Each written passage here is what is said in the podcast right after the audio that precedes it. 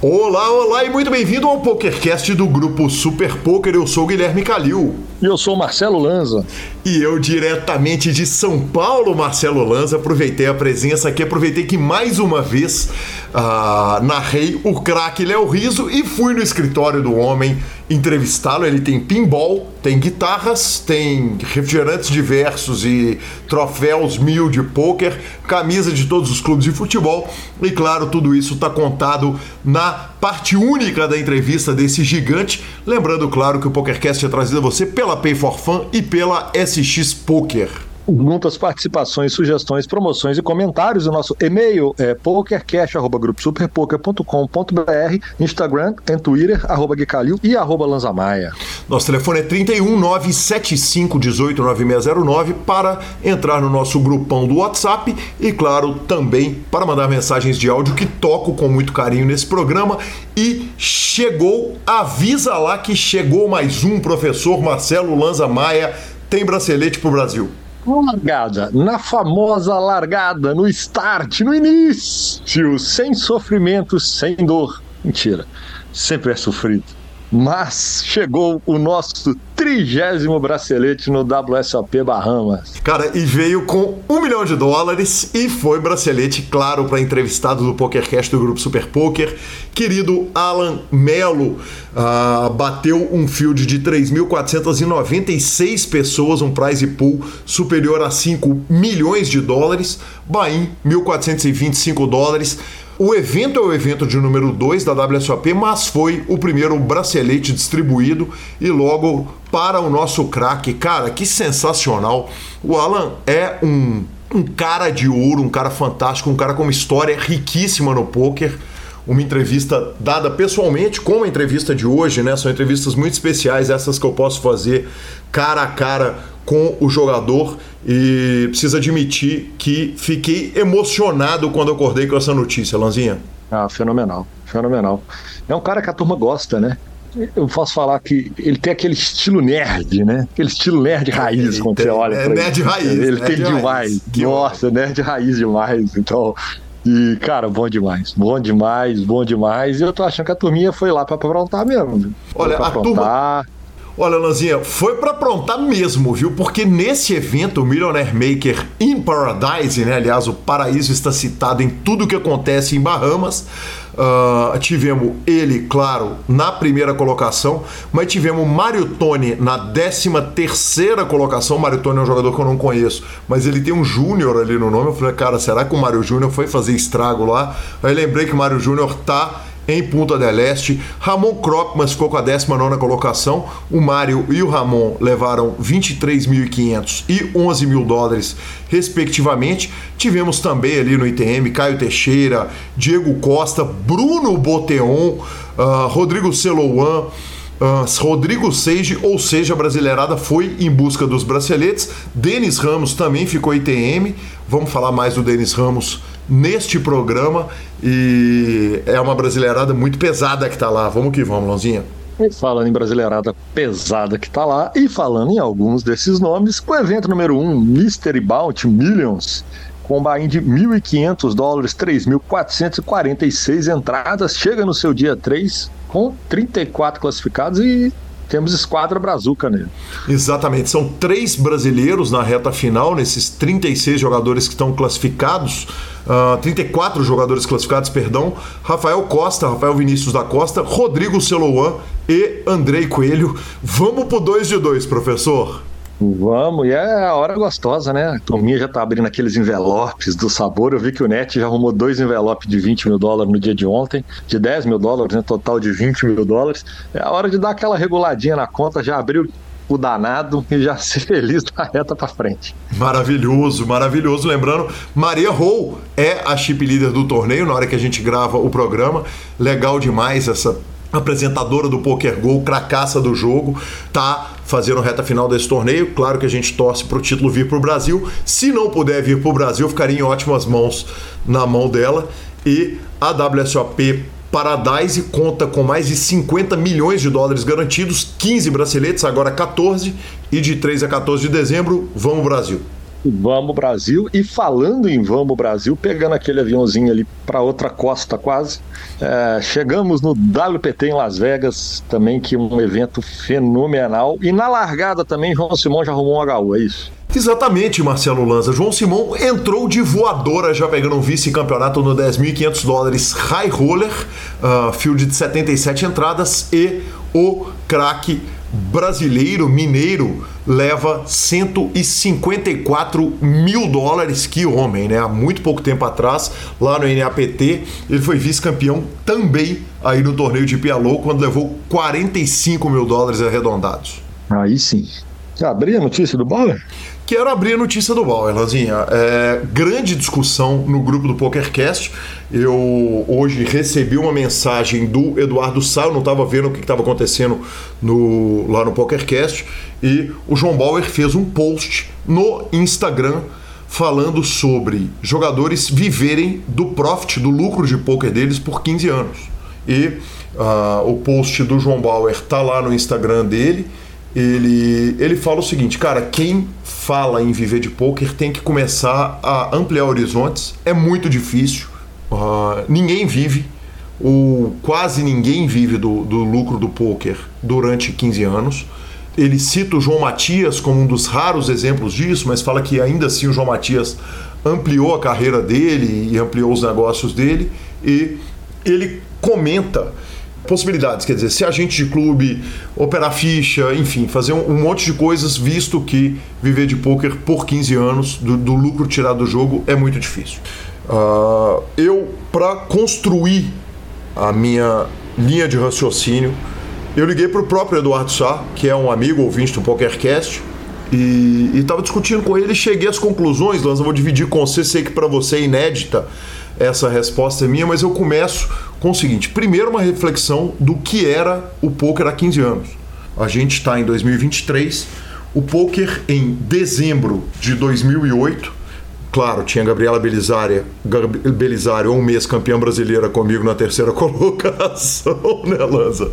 Mas era outro mundo. A gente está trabalhando com o esporte que ele é muito novo. O poker é tratado a sério há muito pouco tempo.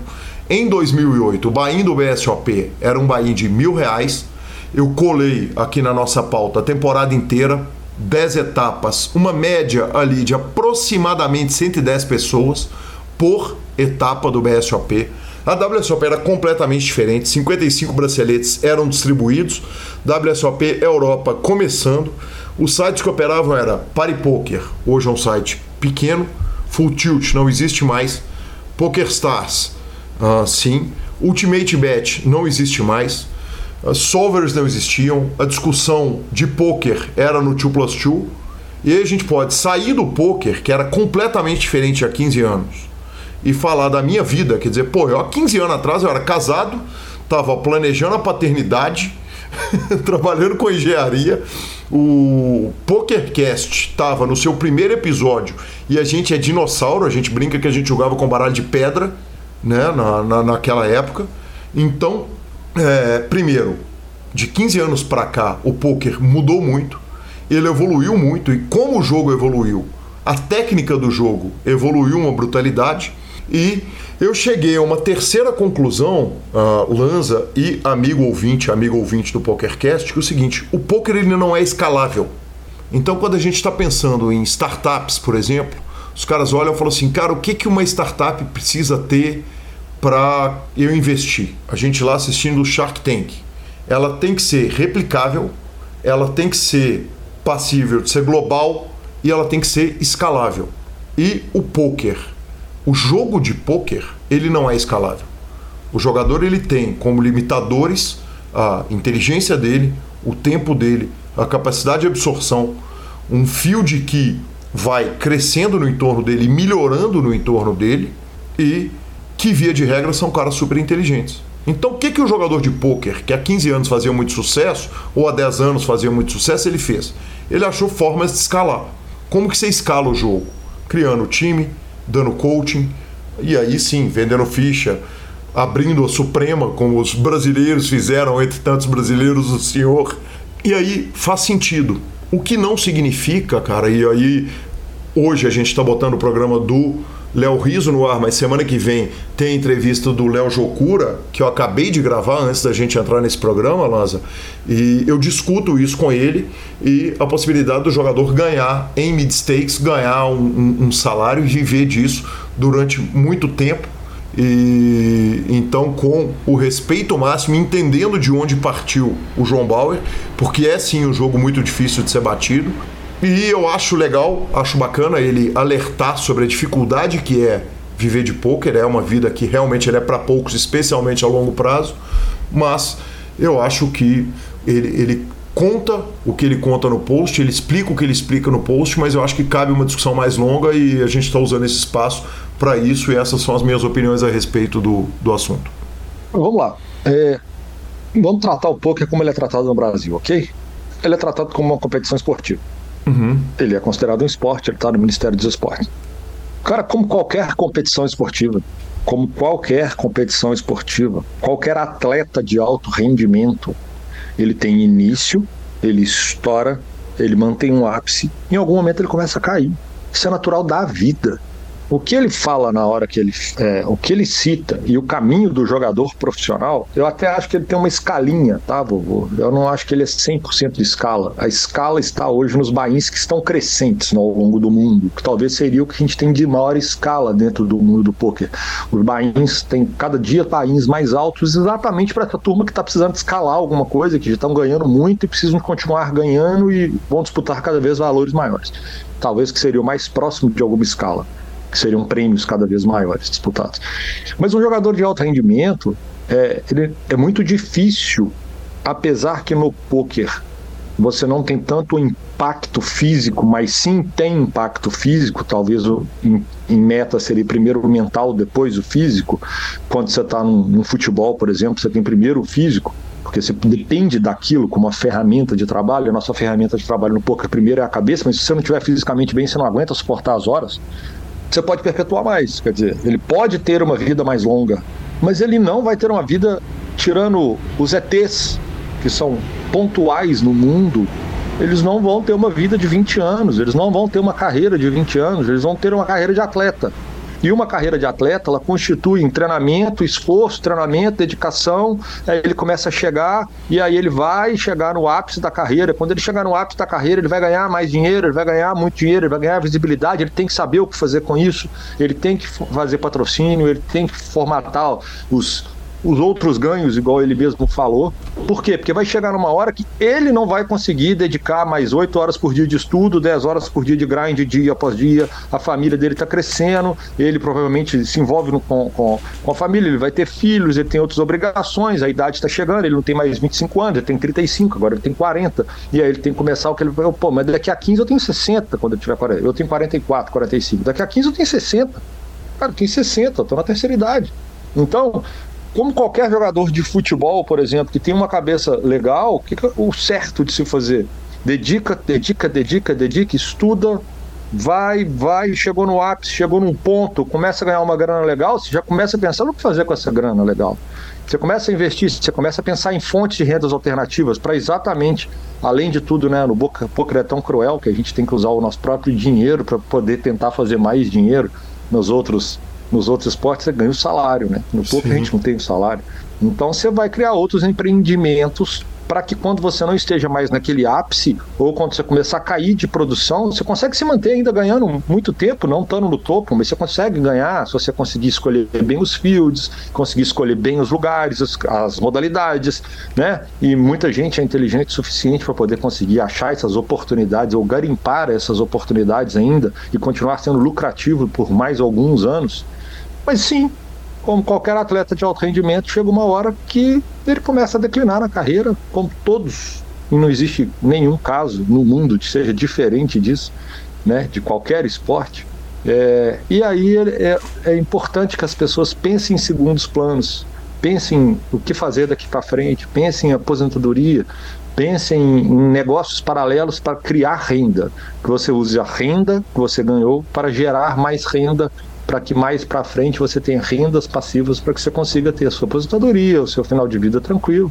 E eu acho que ele foi muito claro nesse ponto, assim, o que ele quis falar foi, cara, mete bala, mete marcha, mas é o seguinte, isso também tem começo, meio e fim. Vai chegar uma hora que você tem que pensar em outras coisas. Mantenha sua mente aberta às oportunidades, mantenha sua cabeça aberta pensando nisso.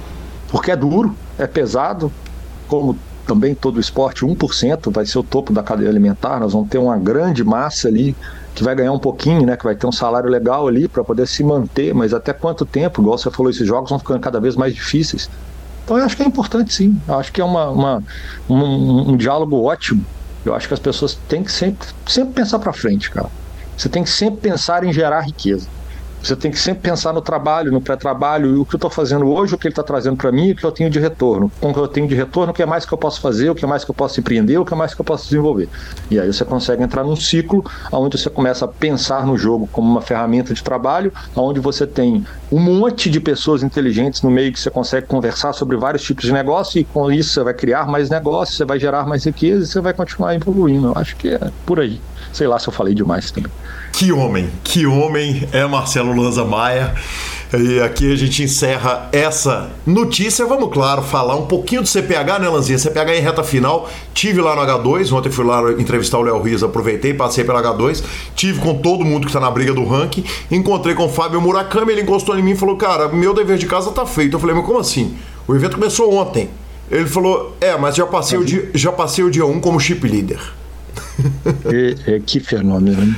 Que fenômeno. Que, que coisa, que, que imã. Que, que, homem. Eu, eu, eu, olhei pra ele e falei, vão... como que você faz isso, velho? que homem. Eles vão ter que colocar uma, uma menção honrosa para ele. O momento dentro do troféu, CPH, Bay, Fábio Murakami já já. Então eles daqui a pouco eles vão parar ele no jogo e falar assim: muito obrigado. Se não pode mais concorrer se, se não pararam não também o nosso, não vão parar o Murakami. Tem isso, né, Lanzinha? É, tem Agora, isso também, e, é verdade. E, outra coisa, ele tá com 14.700 pontos na liderança do ranking, ranking atualizado em 6 do 12. Uh, ah, o Cris Vieira tá na segunda colocação, 12.725 pontos. Caio Mansur na terceira colocação, Bruno Porto e o próprio Norson Sarro. Seguido ainda por Marcelo Lontra, Léo Raja, André Barreto, Richard Godoy e Edinaldo da Silva, esse é o top 10. Uh, ah, lembrando, esse ranking paga 100 mil para o campeão e tem premiação para o top 10. Aí sim. E tivemos Game of Gold? Lanzinha, tivemos Game of Gold. A série do GG Poker tá no finalzinho. E seguindo o compromisso com a verdade que a gente tem com os nossos ouvintes, eu fui assistindo bonitinho, dando os meus relatos, o que, que eu tava achando. Cara, tive 10 dias em 15 dias de BSOP de transmissão, loucura total, correria e as entrevistas atrasaram, eu fazendo entrevistas e tal. Eu tô lá no episódio número 6 e a série tá no episódio 11 ou 12, tá bom? Então tô atrasadaço, eu volto para dar as notícias, provavelmente atrasadas, mas vamos focar nisso. E vamos direto para nossa entrevista com Léo Riso, tudo do oitavo, mas não se antes falarmos da Pay for Fun, o seu método de pagamentos online. E a Pay for Fun, claro, cartão de crédito pré-pago, você deposita e saca dos principais sites de poker e de apostas do mundo. Ficamos com a palavra de Rodrigo Garrido. É isso aí, Gui. Então, a Pay é uma carteira eletrônica que qualquer jogador, qualquer pessoa que utilize os sites de poker e os sites de aposta, ele pode centralizar esse valor ali. Ou seja, ele não precisa ficar com o dinheiro preso em um site ele simplesmente saca para o cartão, depois manda do cartão para outro site e tem a vantagem que dentro dessa carteira eletrônica ele consegue transferir para um amigo. Ele manda para quem ele quiser esse valor e o amigo deposita depois também para o site que ele quiser. Fica muito fácil você transacionar essa, essa ficha entre os sites e entre as pessoas. E no programa passado acabou não entrando o áudio de Rodrigo Garrido, que subimos agora. Esse áudio era do episódio número 300, aquele super especial do BSOP. E, infelizmente, falha nossa, acabamos não colocando no ar. E fique com esse áudio maravilhoso, Rodrigo Garrido. E com grande alegria estamos aqui com ele, campeão brasileiro, ídolo, Rodrigo Garrido. Participa do PokerCast toda semana, então, evidentemente, a conta já nasce regulada, né? É a nossa tradição. E, Garrido, eu vou deixar você falar o nome do torneio, porque é um torneio. Eu sei que tem um Prog KO, tem um Mega e. Conta pra gente. O torneio logo no começo da série, no terceiro dia, é Mega Stack Prog KO. Então é nocaute progressivo, tipo online, né? Garrido, desde que você passou pelo perrengue de saúde que foi extremamente grave, a comunidade toda de poker se mobilizou em, em, em orações de torcida para sua melhora. Nunca mais teve uma série que o senhor não cravou um torneio, é isso mesmo? Pior é pior é que é verdade, não vou dizer que não. Fui em três eventos grandes, ganhei um em cada um, pelo menos. Maravilhoso. E hoje teve uma cena linda aqui que estava Garrido, esposa e o Léo, o meninão, que tava tocando louco aqui, brincando, pulando no sofá e fazendo a festa. É, então, isso é uma coisa que eu sempre dei, dei, dei muito valor e vou continuar dando, né? Não é porque a gente passa por um susto que. Até aproveitar fazer um parênteses, muito, muita gente falava, pô, quando passa um susto desse tem que mudar muita coisa na vida. Eu sempre falava o contrário, abençoado quem não precisa mudar muito, que é porque já estava fazendo certo. E eu acho que dar valor para a família e dar tempo para a família é algo importante. Então eu já não jogo todos os eventos ao vivo, deixo de jogar muitos, mesmo sendo meu trabalho, mesmo sendo uma coisa que eu gosto, para ter tempo com eles. E esse aqui, o Millions, como ficou 15 dias esse ano, eu falei, não, eu vou ficar uma semana lá, que eu cheguei antes do primeiro dia, já para chegar descansado. E ela, ela veio agora, de quinta vai, vai embora domingo, mas já né, no meio da série para dar aquela quebrada, para ele aproveitar a gente, pra gente curtir. Amanhã eu não jogo, hoje eu joguei menos, então tem que achar esse equilíbrio entre trabalho e família em todos, em todos os empregos. E no poker também não, não pode ser diferente. Maravilhoso. Nós estamos numa briga fantástica de reta final ali nos rankings de Pot Limit Omaha, de Mixed Games, que é, são rankings que você sempre brigou neles. Tem torcida agora que a gente já está apontando na reta final, dá para olhar para a turma dos Mixed ali e do Omaha e, e, te jogar na fogueira, evidentemente. Dá para falar para quem que você está torcendo? Não, dá sim, dá sim. Eu torço e, to, e, to, e torço mesmo. Esse ano eu não tô na briga, até porque, né, pela doença tudo, acabei perdendo a etapa, então nem, nem entrei, mas estou super feliz, não tem problema nenhum. Ano que vem a gente tenta de novo. Cara, eu tô torcendo bastante pro Rádio, que eu acho que ele é um jogador amigo de todos, querido por todos. E ano passado ele tava na luta e não conseguiu. Esse ano ele entrou em primeiro, então eu tô torcendo muito para ele ganhar nos paralelos. E no principal tô torcendo pro Dodô, que é um amigo meu lá de Santa Catarina. Eu tô dividindo o quarto com ele, inclusive. E se ele não ganhar, que ganhe você vem, que é outro amigo, outro regular, que está anos no, no circuito, mas a torcida principal são esses dois mesmo. Maravilhoso, aí sim. Aguardo o convite para as festas desses campeões todos, né? Rapaz, eu tô só esperando isso. Só faltava torcer, torcer e quando, quando acabar não, não tem nem aquela cervejinha, né? Maravilhoso, Garrido. Parabéns pela cravada. Que venham outras. Ainda, ainda tem muito BSOP pela frente. É, o bom de ganhar logo no, no início, eu que não faço uma reta cara, é que a reta já fica free roll, já fica tudo pago, então continuo jogando tudo e esperando o próximo. Maravilhoso, obrigado. Valeu, gente, obrigado. Valeu. E agora sim, entrevista de Léo Riso. Com grande satisfação recebo aqui ninguém menos que, olha, eu já entrevistei jogadores de vários rankings, mas não é todo dia que a gente recebe o oitavo do mundo no PokerCast. Muito bem-vindo, Léo Riso, que gosto. Eu que agradeço, Calil. Com certeza você já entrevistou somente sete melhores que eu, porque o oitavo do mundo está aqui hoje. PokerCast, uma satisfação, um sonho, né? Tá aqui falando para mim o, o, o maior canal, o maior é, caminho respeitável do poker aí. É uma honra para qualquer jogador estar tá podendo dar uma entrevista para o senhor Calil. Muito obrigado e muito lisonjeado. Muito honrado. Léo, a gente começa com a clássica. A sua vida fora do poker ela é bem pública. Pública a ponto de ter ido parar no Fantástico. Mas não é a primeira vez que eu recebo ah, famosos e, e, pessoas que são celebridades nos ramos que elas trabalham. Já passaram por aqui cantores, ah, chefe de cozinha. Conta um pouquinho para quem ouve o PokerCast e não conhece Léo Riso, quem era o Léo Riso antes do poker? E mais, quem é o Léo Riso fora do poker. Bom, é, Calil, Léo Riso, tô há uma semana de fazer 41 anos, sou mineiro da cidade de Juiz de Fora, estou é, em São Paulo desde 7 anos de idade, quando meu pai, um técnico mecânico, foi transferido para trabalhar numa indústria aqui em São Paulo, filho de uma mãe professora, tenho um irmão, o Bruno, que trabalha comigo no mundo do futebol. E minha vida veio de classe média, não classe média alta, mas uma classe média ok. É, o, o, meus pais conseguiram dar um colégio particular para nós a vida toda. Faculdade, tivemos que se virar para poder pagar a faculdade. Fiz faculdade de educação física, fui formado na faculdade de educação física, fui expulso no último ano de faculdade. É... Pera, para, para aqui. Como é que é expulso de faculdade? Expulso de colégio a gente já viu, mas expulso de faculdade eu não estou imaginando que você explodiu o banheiro com, com a bomba. Né? Calil, fui convidado a me retirar da faculdade no último ano, porque para pagar a faculdade, eu fiz educação física, você era obrigado a estagiar mais de 600 horas. E no meu segundo ano de faculdade, eu abri a minha primeira empresa, que era a Companhia do Riso. Eu fazia festas infantis. Colocava o personagem, aquelas cabeção, ia pra festa infantil tocar o terror junto com a molecada.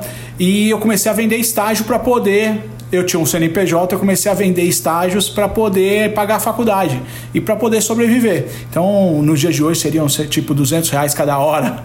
E aí a gente saiu metendo carimbo para todos os colegas de classe, para todo mundo do último ano de faculdade. E obviamente, o mesmo carimbo não deu muito certo, né? Então fui convidado a me retirar da, da faculdade e acabei me formando é, dois anos depois numa outra faculdade, classe terceira divisão, mas me acabei me formando.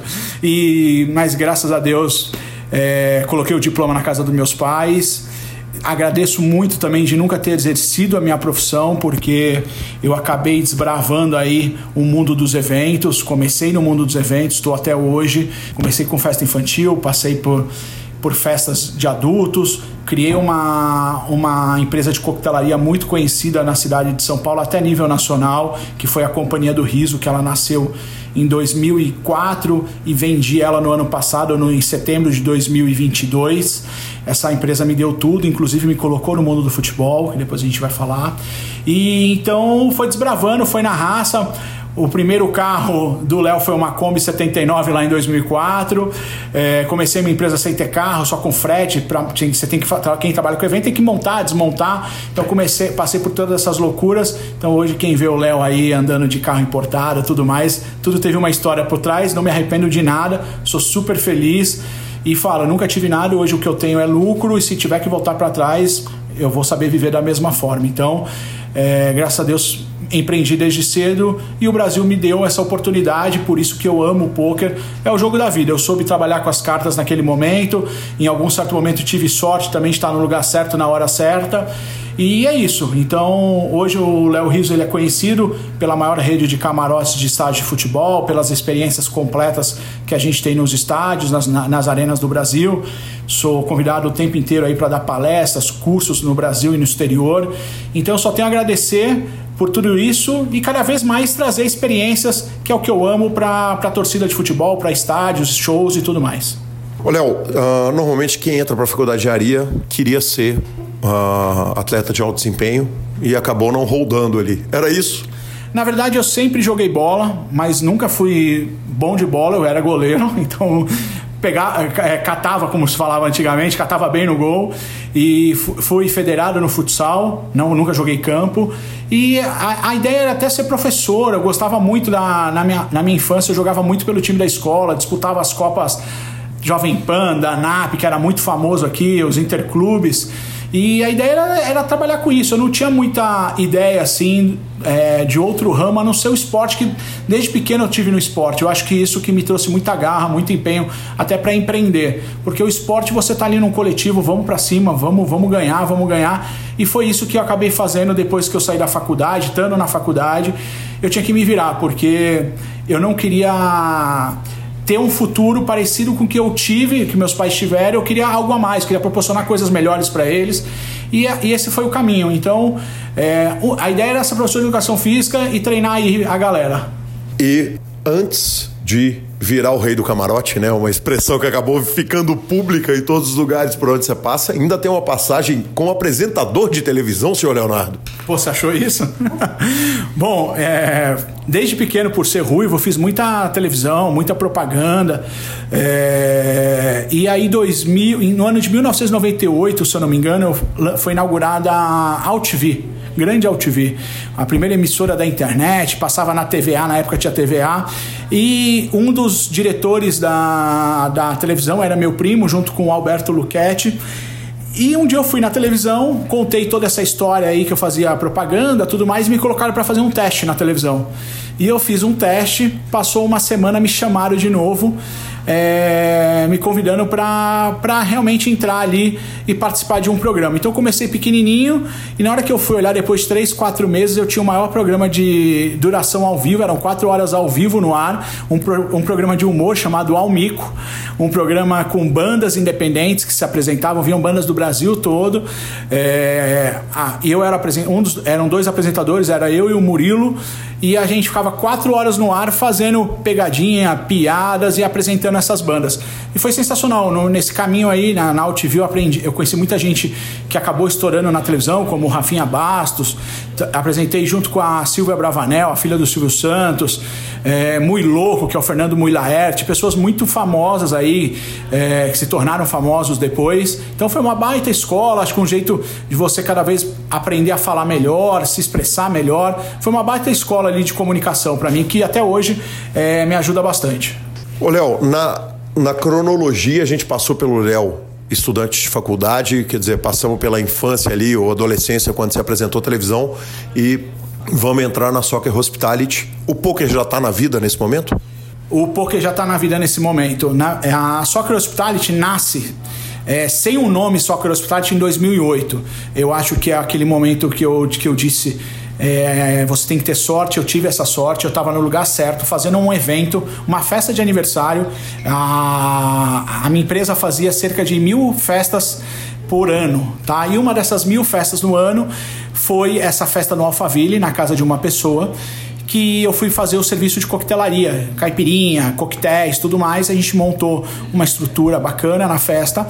O, o dono da festa adorou e, e convidou para fazer isso dentro da Federação Paulista de Futebol, que era uma festa de final de ano perto agora, né, em meados de dezembro, eles fazem uma grande festa ali na Barra Funda.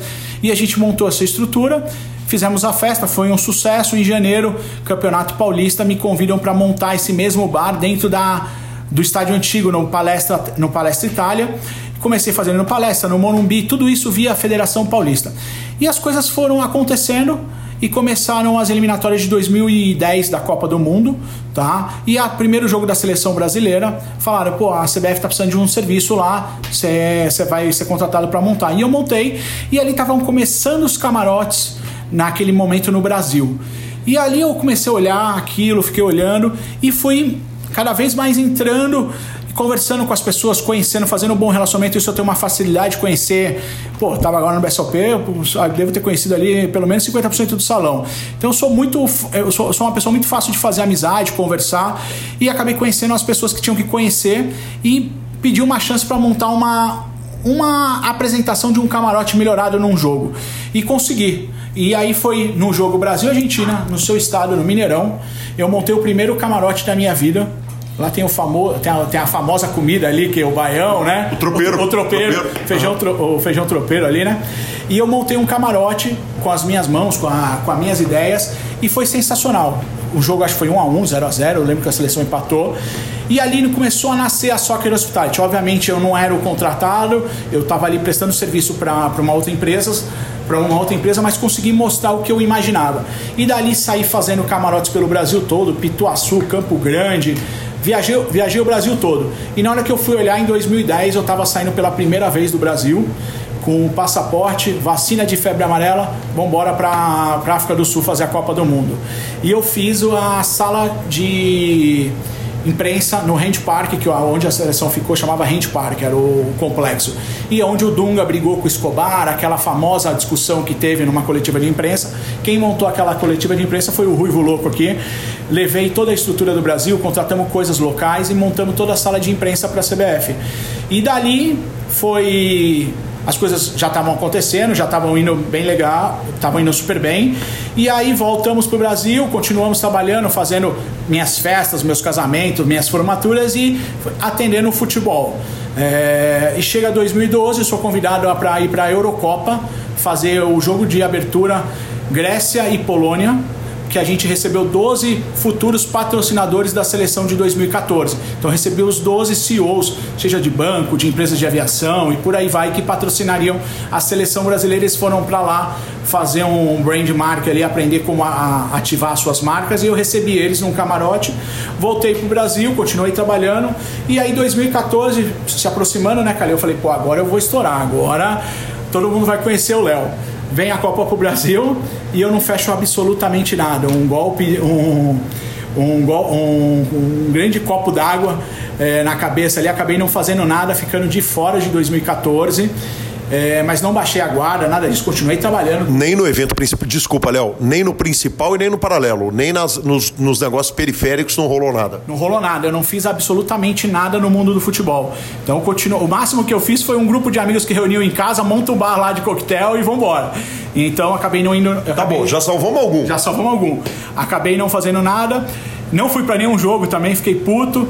Mas aí acaba a Copa de 2014 e por já estar tá no mundo do futebol, conhecendo as pessoas, aí sim eu inauguro a Soccer Hospitality e vou bater. No primeiro clube que eu bati foi no São Paulo Futebol Clube, levando a minha ideia, um novo conceito de camarotes.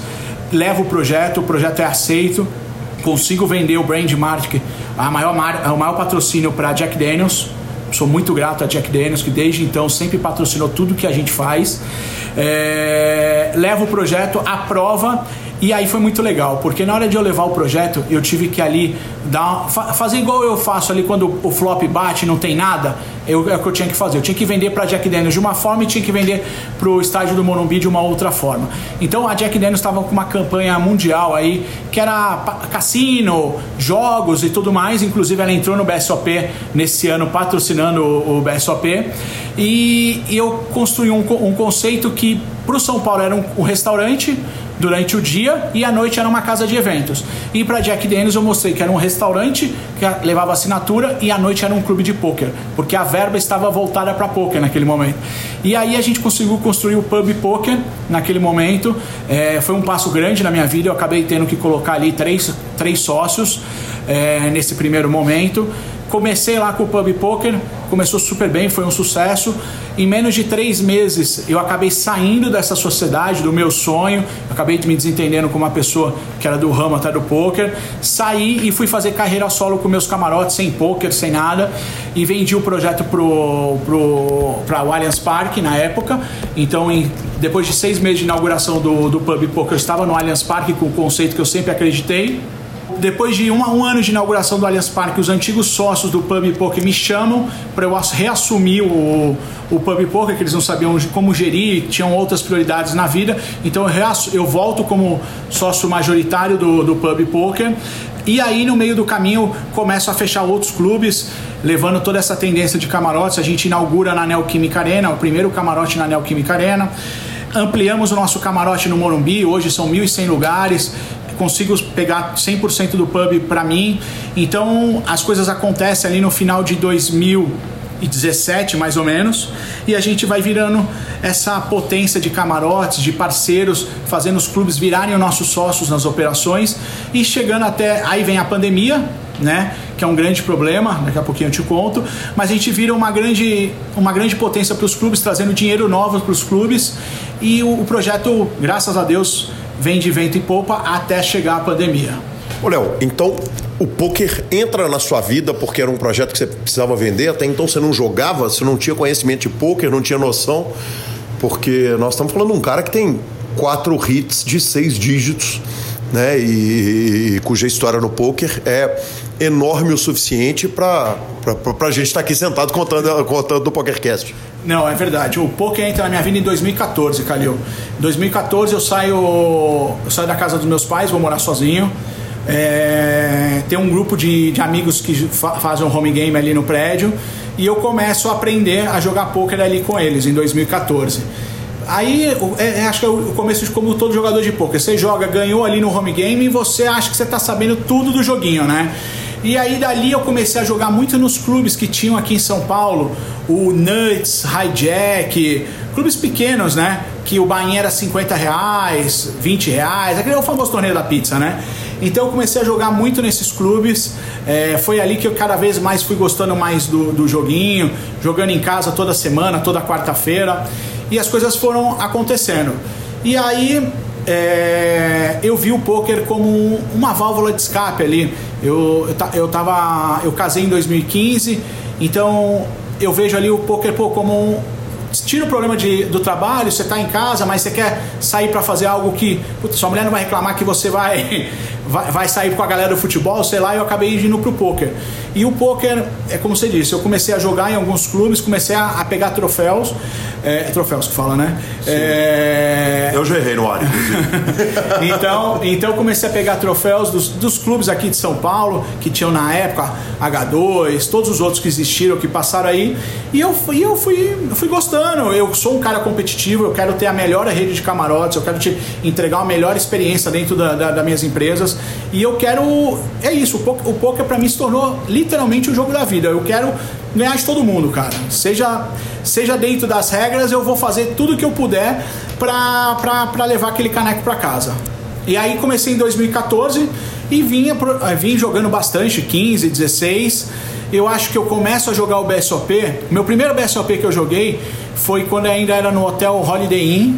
Não me lembro que ano que foi isso, mas eu jogo primeiro, eu jogo o primeiro poker lá e já entro em TM. Eu lembro até do torneio, foi um torneio chamado Survivor que hoje em dia não existe mais, você tinha que ficar acho que dentro dos 10% do, dos jogadores para levar o dinheiro para casa. E foi isso. E aí jogo, fico ali, fico ITM, ganho ali a primeira pontuação no The Random Mode, ali aquelas coisas legais. E lembro que depois eu acabei jogando aquele Four Blinds, os bingão da vida, que eu sou muito bom, né? No poker no escuro, minha especialidade, inclusive, né? É, e ali ganhei troféu no Four Blinds, fui jogar em Foz, bolei o troféu. E aí eu cada vez mais fui entrando para dentro do mundo do, é, do poker, do joguinho. E as coisas foram acontecendo. Então a minha introdução do poker começou realmente em 2014. Perfeito. Não dá para não falar que é estando com um cara que trabalha com eventos, você cita a pandemia, quer dizer, pelo amor de Deus, o que, que foi a pandemia e o poker teve alguma parcela de ajuda, nem que fosse psicológica, de, de, de suporte ali, de escape do tsunami que eu imagino que você passou? Bom, o, o poker, o poker para mim na pandemia ele poderia ter sido um grande alívio, vou te falar a real. No meio disso tudo, eu acabei me tornando sócio da Unique Poker. Em 2018, a Unique Poker é um home games vamos chamar de home game, né, de high rollers, comandado aí pelos gênios hoje do pessoal do H2, junto com o Aldo Dias, com o Marcelo Mora. Eu era sócio deles, me tornei sócio depois de um ano de existência da Unique Poker. É, só que um mês antes da pandemia eu acabei abrindo mão da sociedade, é, vendendo a minha parte para os meninos porque eu não estava dando conta por causa do mundo do futebol. Então, em fevereiro de, de, 20, de 2020 eu tenho uma conversa com Aldo, com Mora, que são meus irmãos, meus amigões, é, e, e, peço para eles comprarem a minha parte porque eu não estava dando conta. Eu queria ser mais jogador do que ficar atrás da mesa, porque o poker para mim sempre foi um momento de, de recreação, né? E aquilo estava se tornando trabalho. E eu não queria que o poker se tornasse trabalho para mim, não tenho pretensão nenhuma. Eu tenho pretensão de chegar com meu moletom na mesa de jogo e fazer o que eu acho que tem que fazer, brincar, respeitando todo mundo. E aquilo não, não tava, não tava, eu não estava conseguindo conciliar com o meu trabalho do dia a dia. E aí, um mês depois, o sucesso todo da, nossa, da, da minha empresa aqui, eu durmo com todos os ingressos vendidos e acordo desempregado sem ter uma garrafa de água para vender. Então ali foi cruel, porque o, a Unique Poker soube trabalhar muito bem na pandemia, fez muitos jogos online, tá? E, e foi uma receita importante que eu acabei zerando. Eu dormi, acordei desempregado, com quase 100 funcionários nas costas, é, me virei demais. Cali, eu não fiquei nenhum dia em casa na pandemia.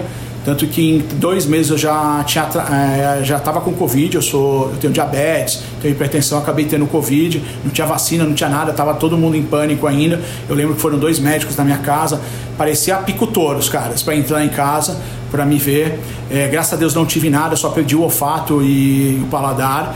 Passei pela Covid e eu estava na rua tentando me virar, não mandei ninguém embora consegui segurar os 100 funcionários com acordos, com tudo mais, tanto que a grande maioria hoje ainda está comigo.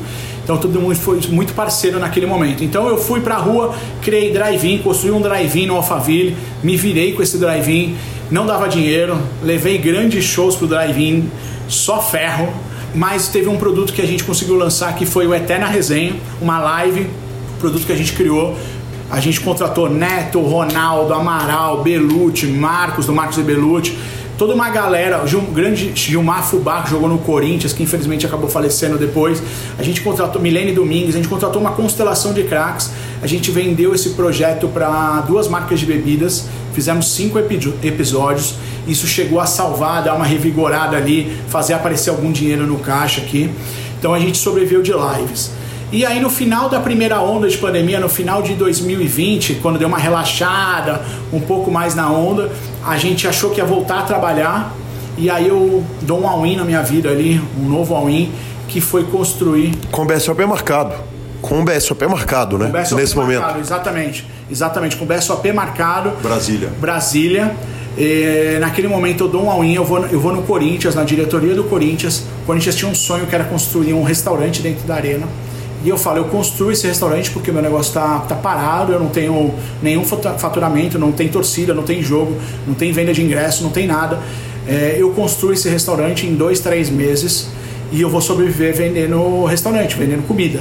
Beleza? Vendo o projeto para o Corinthians, construo o restaurante de dezembro de 2020 a fevereiro de 2021. Inauguro, fico duas semanas trabalhando, Calil, vem a segunda onda.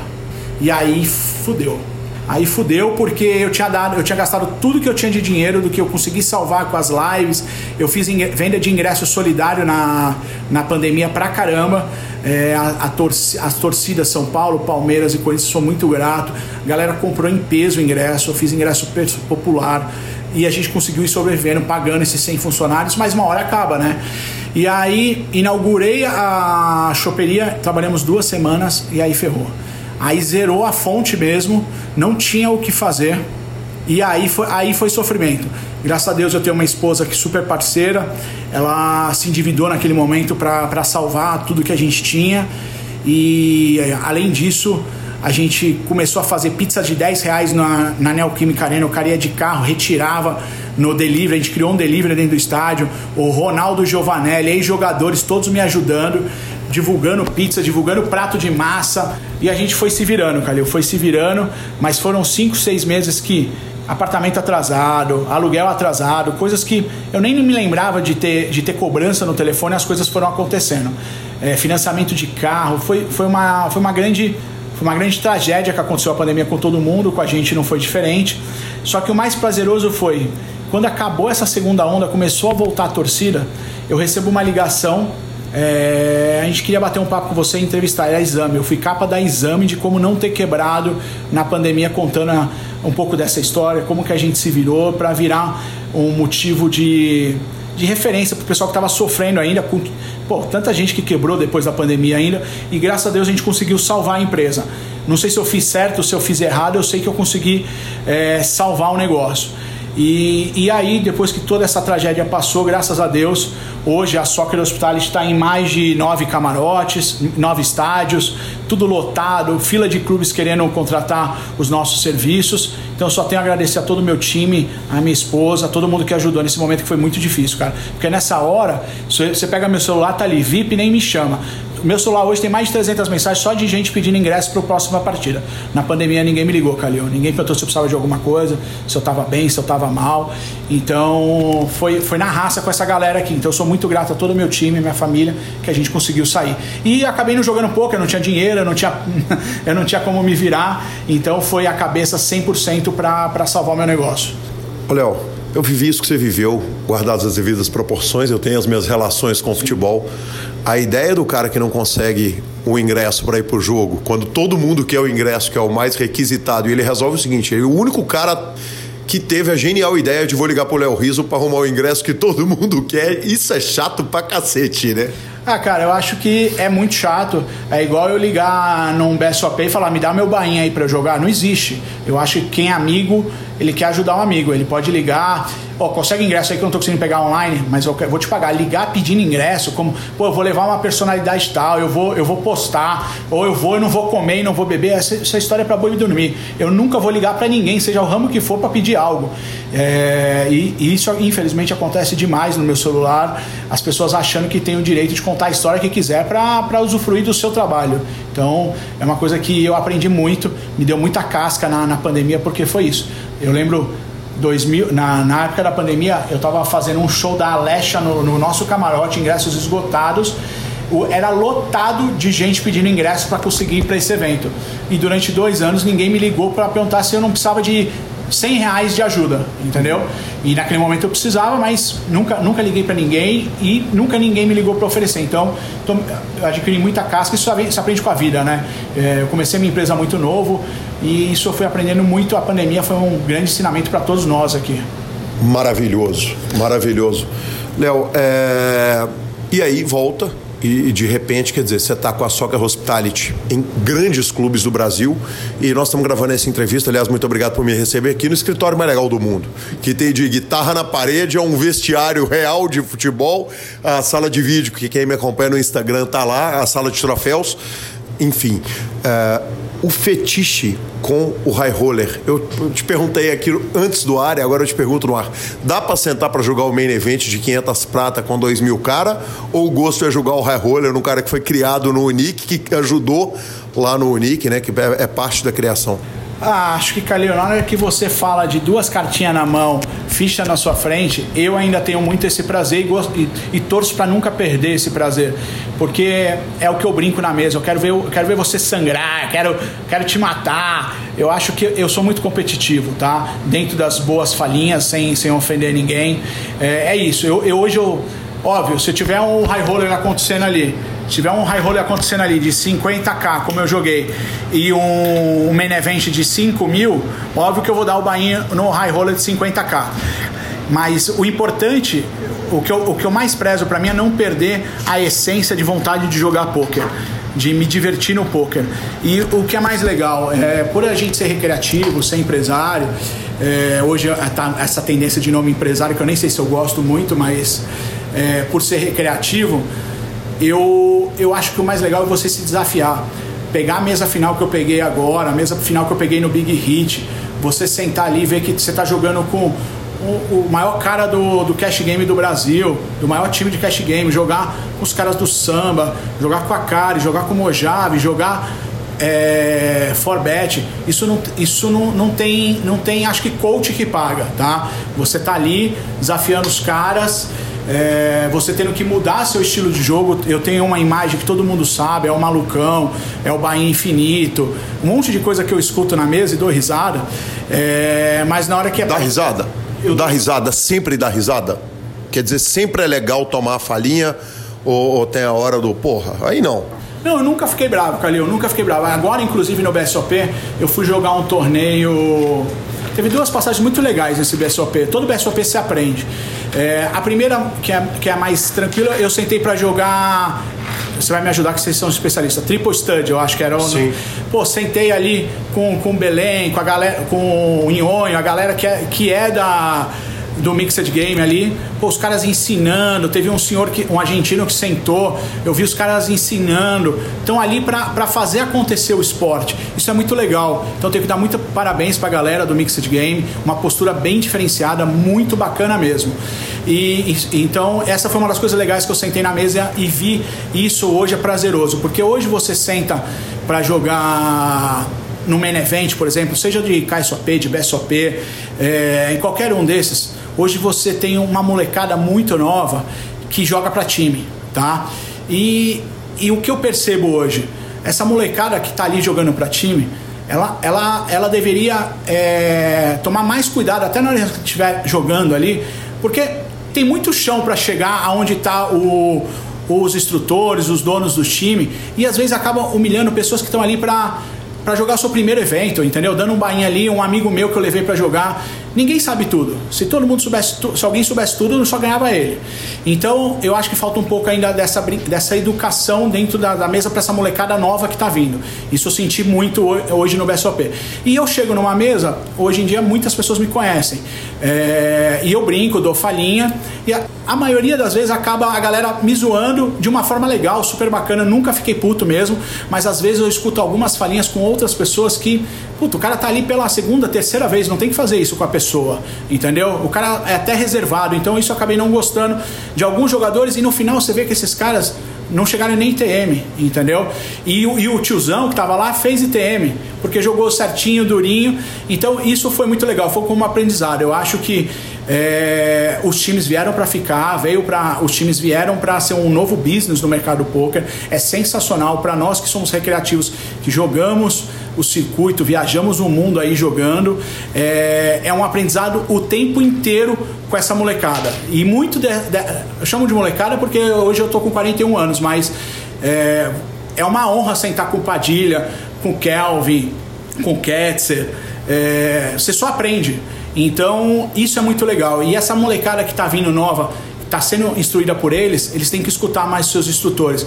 Porque eu vivi uma cena lamentável no poker e, e tiro de letra e tiro sarro o tempo inteiro.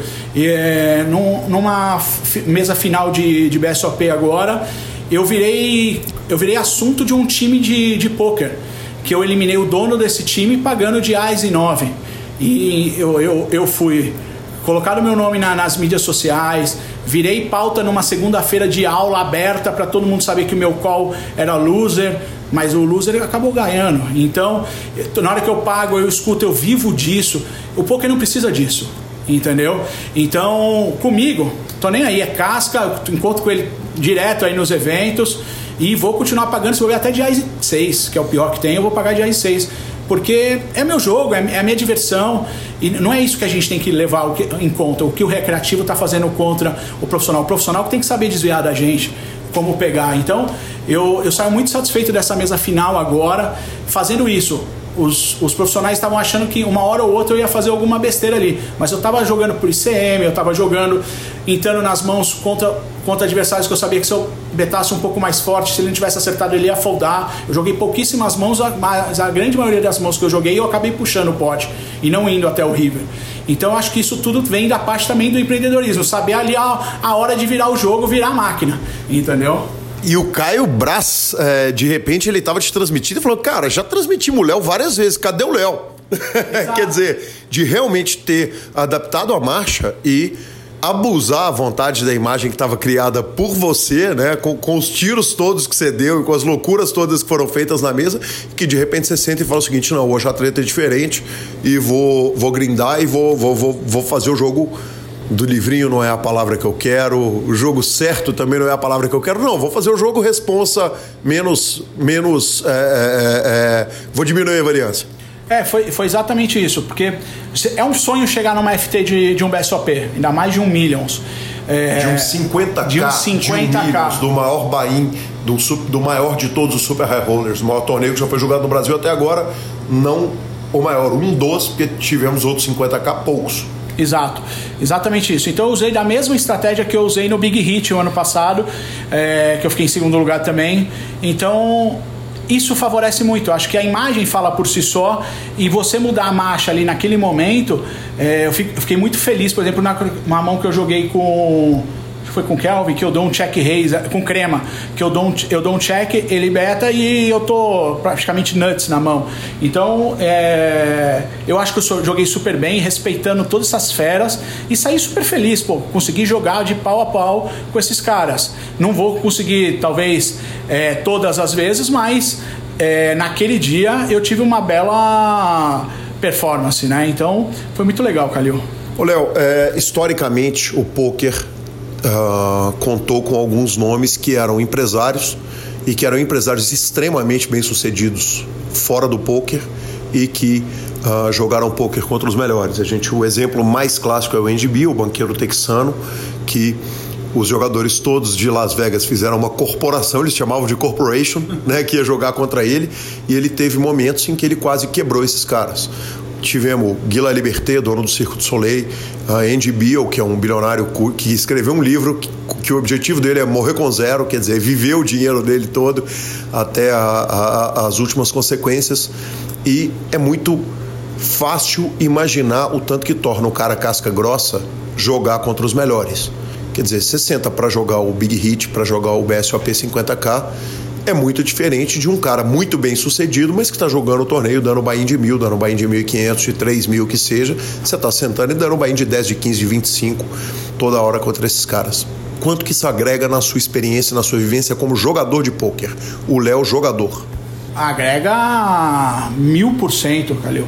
Na hora que você joga um buy-in caro, obviamente o, o field que está ali, é, ele está preparado para enfrentar quem seja quem for ali na frente. Você vai ter ali num field de 50 pessoas, eu conheci, foram 56 pessoas, se eu não me engano, eu conhecia 50 do field e olhava para o lado e falava, pô, não tem nenhum, nem, não tem nenhum peixinho aqui, o peixe sou eu, né? Mas vamos para cima. Então, é, eu, isso é uma escola, tanto que hoje me sinto preparado, por exemplo, de fui para o PCA agora jogar em janeiro. Eu fiz, eu fiz mesa final, um torneio que o Kelvin cravou, eu fiquei em sétimo dentro de um PCA. É, e você olhava ali, só tava os caras que estão na, nas mídias o tempo inteiro, né? Os caras que são celebridades num WSOP em Vegas. Então agrega demais. E o que é legal, Calil, é hoje você tem vários empresários que até se torna referência. Você pega o Walter Hyper, quantos prêmios ele tem? É, premiações de EPT, tá sempre chegando em Vegas, tudo mais. Então pra gente é muito legal saber que é, a gente não tem o conhecimento que esses caras têm, mas a gente tem a coragem que eles têm. É, uma, tem, um, tem uma grande importância que isso eu, eu aviso para todo mundo. É, nós que somos jogadores de high roller, a gente passa pelo salão, por qualquer lugar que você esteja. Pô, me ajuda ali no bain, a, a famosa cavalada ali. Tem umas pessoas que ficam pedindo. Cara, só senta onde você consegue jogar, que o dinheiro não vai, não vai te atrapalhar a sua vida, não vai fazer falta. É... Então, na hora que você dá esse buy de 50 mil, você fala: opa, agora eu vou pegar os caras e vou ter que colocar aqui um empreendedorismo na veia. Então, uma hora eu vou jogar mais maluco aqui, como, como acabei fazendo uma baralhada no, no, no Cats, eliminando ele do torneio, e tem hora que eu vou jogar sério para ver se eu chego. Então é muito legal. Eu acho que eu estou preparado sim para jogar contra esses grandes nomes que eu vou ganhar é muito difícil, mas não vou fazer feio também. Mas vou estar preparado, principalmente mentalmente. Não, não, o coração bate forte, bate forte na hora que você está roubando ali, sim, tudo mais. Só que você vai conseguir se divertir. Eu acho que o importante é se divertir com esses caras. O cara que está com a vida resolvida não, não tá ali para ganhar dinheiro, que na verdade também falo isso na sua frente, mas cansei de falar nas suas costas em transmissão. Na verdade, é o grande malandro, né? Quem tá lá se divertindo na hora que o outro tá trabalhando, né? Tem todos os méritos, evidentemente. Ah, a pressão do dinheiro é menos grave em quem tá jogando de forma recreativa? Cara, eu acho o seguinte, Calil. Quando você começa a falar de um certo número, eu acho que o dinheiro ele, ele importa para todos, tá? Mas pode ser que você vai encontrar jogadores profissionais que estejam precisando de algum dinheiro naquele momento, é, estejam num, num, ano mal, os negócios. Eu, eu, trato o jogador como um, como um empresário também, os, no, os negócios dele não estejam bom naquele ano, ele grindou e não deu certo. Então, na hora que você dá um buy de 50 pau, qualquer ITM faz, faz diferença, tá? É, então não é, não é de se brincar, não é de você, ah, vou pagar aqui que se dane o que vai bater, não, não é isso. Então acho que, acho que pesa para todo mundo, ainda mais quando você chega ali no, no Three Handed, você vê ali quase um milhão. Calil, quem, quem hoje pode abrir mão de um milhão de reais jogando baralho, vamos dizer assim? Então é, eu acho que é sério para todo mundo. Tá? Na hora que você, o, primeiro, o primeiro sonho é você conseguir fazer uma semifinal, eu trato como isso. Um sonho mais louco ainda é você chegar numa FT. E você chegou nessa FT, você vai tentar buscar, porque o negócio é grande, seja pela glória e seja pela grana. Léo, você uh, tá, você joga pra caramba. Eu tive o prazer de te transmitir inúmeras vezes e, obviamente, você assiste transmissões televisionadas de poker, você não vai me falar, pelo menos, né? Se você não assistir, minta que assiste. Dá um gosto especial ver o empresário pegando os profissionais quando não é você que está na mesa final. Vocês têm um grupo de WhatsApp da turma que entra para dar o bain para brigar com os caras que roda solver o dia inteiro? Com certeza, Calil. É, é, muito gostoso você acertar um hero call, como eu acertei no torneio dos empresários, com, pelas, com a sua narração viralizou aí contra o Walter Hyper. É, eu dei um hero call ali de 7-3. É, mas é gostoso, a gente sempre cria assim um grupo. É, agora para Vegas a gente criou um grupo é, só de empresários. Era eu, os, os Hypers, o, o Gini, enfim, era uma galera, o Rafa Mota, a família Mota e por aí vai. E a gente ainda colocou no grupo que quem puxasse alguma coisa no, no WSOP no Main Event, 10% era do pool. E o nosso pool quebrou. Acontece. O nosso pool quebrou, acho que a gente só teve um ou dois jogadores que foram pro dia 2, mas é super divertido. É, a gente está sempre conversando ali, batendo um papo. É, uma coisa que eu sentia, de verdade, eu não conhecia, mas eu tava me sentindo numa. Não vou fazer essa, vou fazer essa comparação, mas não é isso que eu quero dizer. Tava me sentindo no, no, no, no paddock ali na Fórmula 1, porque tinha um time do, do samba, um time da, do Forbet, os caras tudo ali assistindo a sua narração, mandando as informações. O jogador descia ali, né? Pegava as informações, voltava e eu tinha minha sogra. eu, eu, eu, eu mandava pra minha sogra. Quando eu tô com a carta 7 4, vê o que, que o cara tinha. Então isso é muito legal ver o professor. Qual é o nome da sogra? Inês. Inês. Dona Inês joga ou não joga? Sabe nada, mas, mas ajudou demais. Então, é muito legal você tá, tá nesse nível. Então eu me sentia no Fórmula 1. Descia ali o Crema pro cockpit dele, descia Kovaltz, o vovô ali para o time dele. Então isso era, é, foi, foi muito legal, foi mais um aprendizado. Enfim, então a molecada tá muito pronta para viver do jogo e tanto que eles vivem, ganham milhões. É, então quando a gente ganha deles é super gostoso, né? Ô Léo, onde que o Léo estuda? Cara, eu não posso falar que eu estudo, porque acho que eu seria hum, é, demais. Mas eu, eu assisto quase todas as FTs que você narra, tá? É, independente de stakes. Independente de stakes, eu. Dos grandes eventos, né? Você narra os grandes eventos do Brasil, então. É, eu assisto muito, eu, eu viajo muito de avião, cara. Esse ano eu fiz 150 voos é, de de um camarote para outro, enfim. E eu tenho a playlist é, do Super Poker salvo ali para assistir as mesas finais. Então eu, eu aprendo muito ali e uma vez ou outra eu troco uma informação com algum dos, dos recreativos ali perguntando. Eu nunca cheguei a um profissional e perguntar como faria com aquela mão, nada disso, que eu acho que até o trabalho dele, ele não tem obrigação de, de me responder. Então eu acabo trocando mais com a nossa galera aqui de high roller. Mas peraí, aí tá a troca do ingresso, né? De repente essa. Você falou que o telefonema é ruim, de repente essa é a troca boa, porque ele vai te entregar um negócio valioso que ele tem e você entregar um negócio valioso que você tem. É verdade, eu acho que eu vou começar a usar isso. A grande maioria é nossos clientes, até os jogadores, estão direto nos camarotes, acho que eu vou começar a fazer umas permutas com eles. Que maravilhoso, que maravilhoso. Outra pergunta que me soa muito natural, Léo, é o tempo para jogar. Porque você é marido, você é empresário e, como você disse, o seu trabalho te demanda viajar, tá correndo e, e de repente é o seguinte, você joga um volume que não é, não é brincadeira.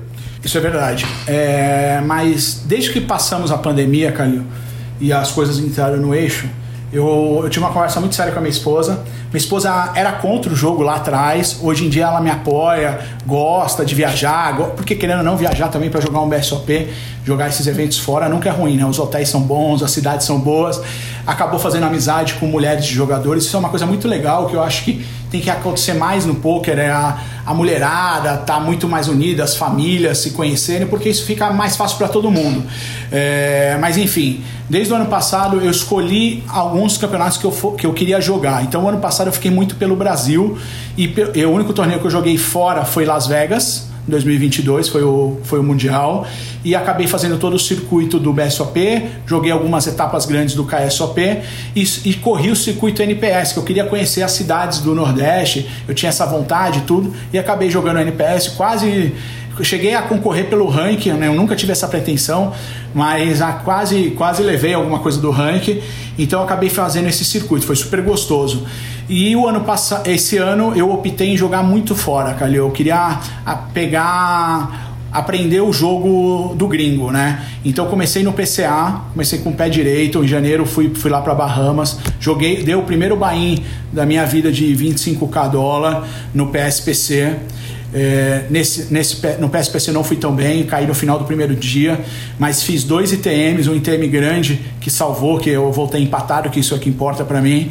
É, peguei um sétimo lugar num, num torneio é, com valor de bainho de 3 mil, 3 mil dólares, se eu não me engano, e fiz um outro ITM num, num outro torneio. Voltei Joguei LAPT no Rio de Janeiro. Eu, eu corri o circuito LAPT esse ano.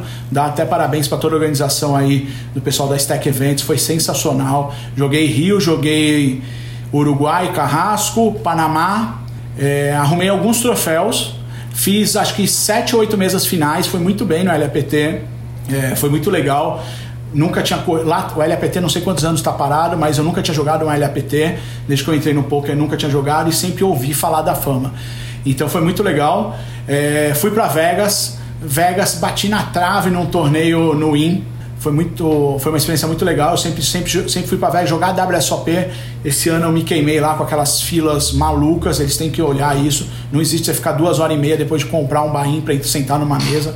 Que desorganização. Acho que o Brasil hoje, disparado, é o melhor lugar para se jogar poker. Organização, que, o nível que os nossos dealers estão é, é absurdo. Eu cheguei a sentar com um dealer que não sabia pagar o jogo no WSOP. Então isso é revoltante. Você, viaja daqui para Vegas para realizar um sonho que é jogar um mundial. Você senta numa mesa que um bainho é barato em dólar e você senta com um profissional que não sabe pagar o jogo. É parece é surreal, literalmente surreal.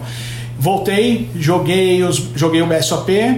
Eu acabei então fazendo essa reta do BSOP, os LAPTs, PCA ia por a praga, mas acabei ficando e fui jogar o Millions e foi, e foi sensacional. Foram 15 dias aí dos 15, eu joguei 13 dias. Então eu acabei conciliando a minha agenda para conseguir fazer, para me divertir nesse momento. E além do mais, ainda acabei fazendo expansão de dois novos camarotes. Então não durmo quase, foi loucura, 150 voos nesse ano. Mas só tenho a agradecer, porque, Calil, eu vim do nada. Assim, nunca tive nada, conquistei na luta, na raça. Então, agora que eu tenho, eu quero saber aonde eu vou me divertir, como vou poder ter meus momentos de lazer. E foi sensacional. E cada vez mais quero estar dentro do poker. Tenho, eu tenho uma vontade muito grande em levantar essa bandeira de trazer recreativos para o jogo, empresários para o jogo, porque eu tenho muita coisa que eu conquistei na vida por causa do poker, porque eu conheci pessoas no poker. E, e muita coisa no futebol também.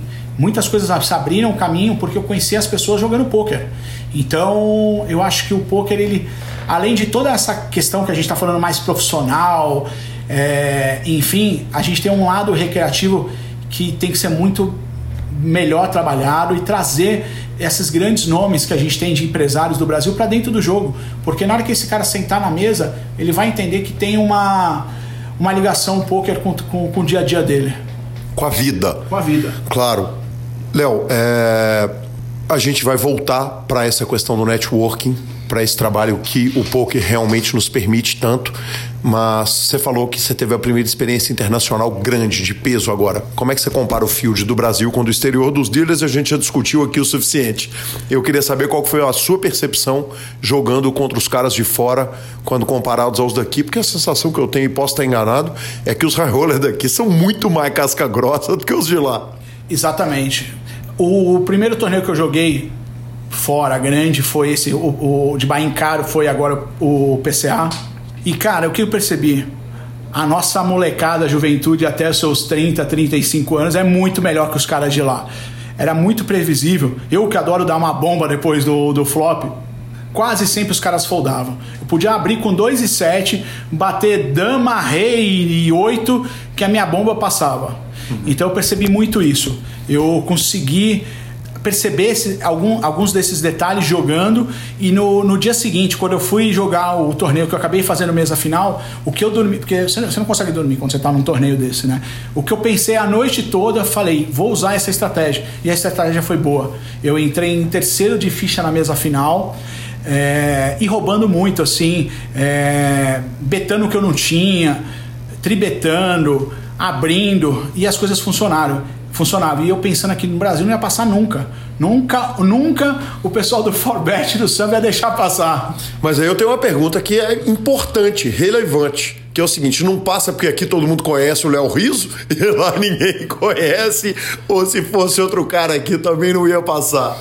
Eu não sei, Calil, mas eu fico maluco com eles, porque quando eu beto pesado, os caras já vêm com um tribete gigante na minha cabeça e muitas das vezes eu tenho que acabar foldando, mas lá funcionou, viu? Lá funcionou, Vegas funcionou também e eu acho que não, não tenho o que falar. Hoje a, a galera tá voando no online. A galera, cada dia que passa é mais prêmio, é mais bracelete, é mais anel. A molecada é show de bola. É, gostaria eu de ter um tempo assim de ficar um ano grindando assim com, no online com eles, mas isso infelizmente nesse momento não é possível. Mas os nossos brasileiros são muito melhores que o resto do mundo, com certeza. Ô Léo, e aí eu pulo para uma parte polêmica da sua carreira e que eu já critiquei, achei que você ia ficar bravo comigo, pelo contrário, que é a parada da comemoração. A comemoração é em voz alta, em volume alto, é, é tudo pro oitavo e tal.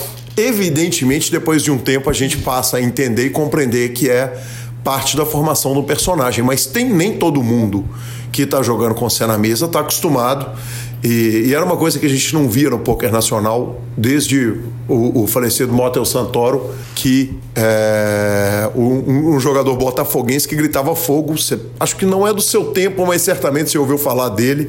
Uh, conta para mim um pouquinho a reação das pessoas e uh, algumas pessoas vibram, outras pessoas criticam. Eu fiz a minha crítica carinhosa e, e botei todas as aspas, está em transmissão para quem quiser procurar e passei a achar fantástico que se diga. Bom, o Santoro realmente eu não conheci, mas eu tive uma aula sobre ele. Foster me deu uma aula sobre ele, agora inclusive no BSOP, é, mostrando foto, mostrando tudo que ele fazia. Então, bem legal.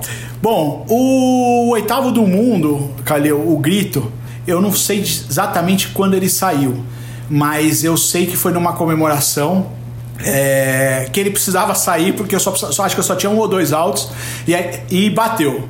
Então, desde lá, as pessoas começaram a comentar comigo, bater um papo, não sei o que. E aquilo foi acontecendo. Eu acho, eu acho que eu sou um cara que trabalha com eventos, com shows, eu sou explosivo, eu entrego essas experiências, eu não sou um cara é, mais cometido, muito pelo contrário. Então aquilo acabou se tornando uma assinatura eu entendi perfeitamente o que você falou naquela transmissão. Eu não tenho nenhuma mágoa, muito pelo contrário. Eu acho que é super válido o, o lado que você colocou. É, que eu vá mudar já é uma outra história, mas. É, é... Ah, inclusive, o problema não é meu, o problema é do DC, porque se ele tiver 12 Léo Riso num salão, quem tá fudido é ele, com o perdão do palavreado.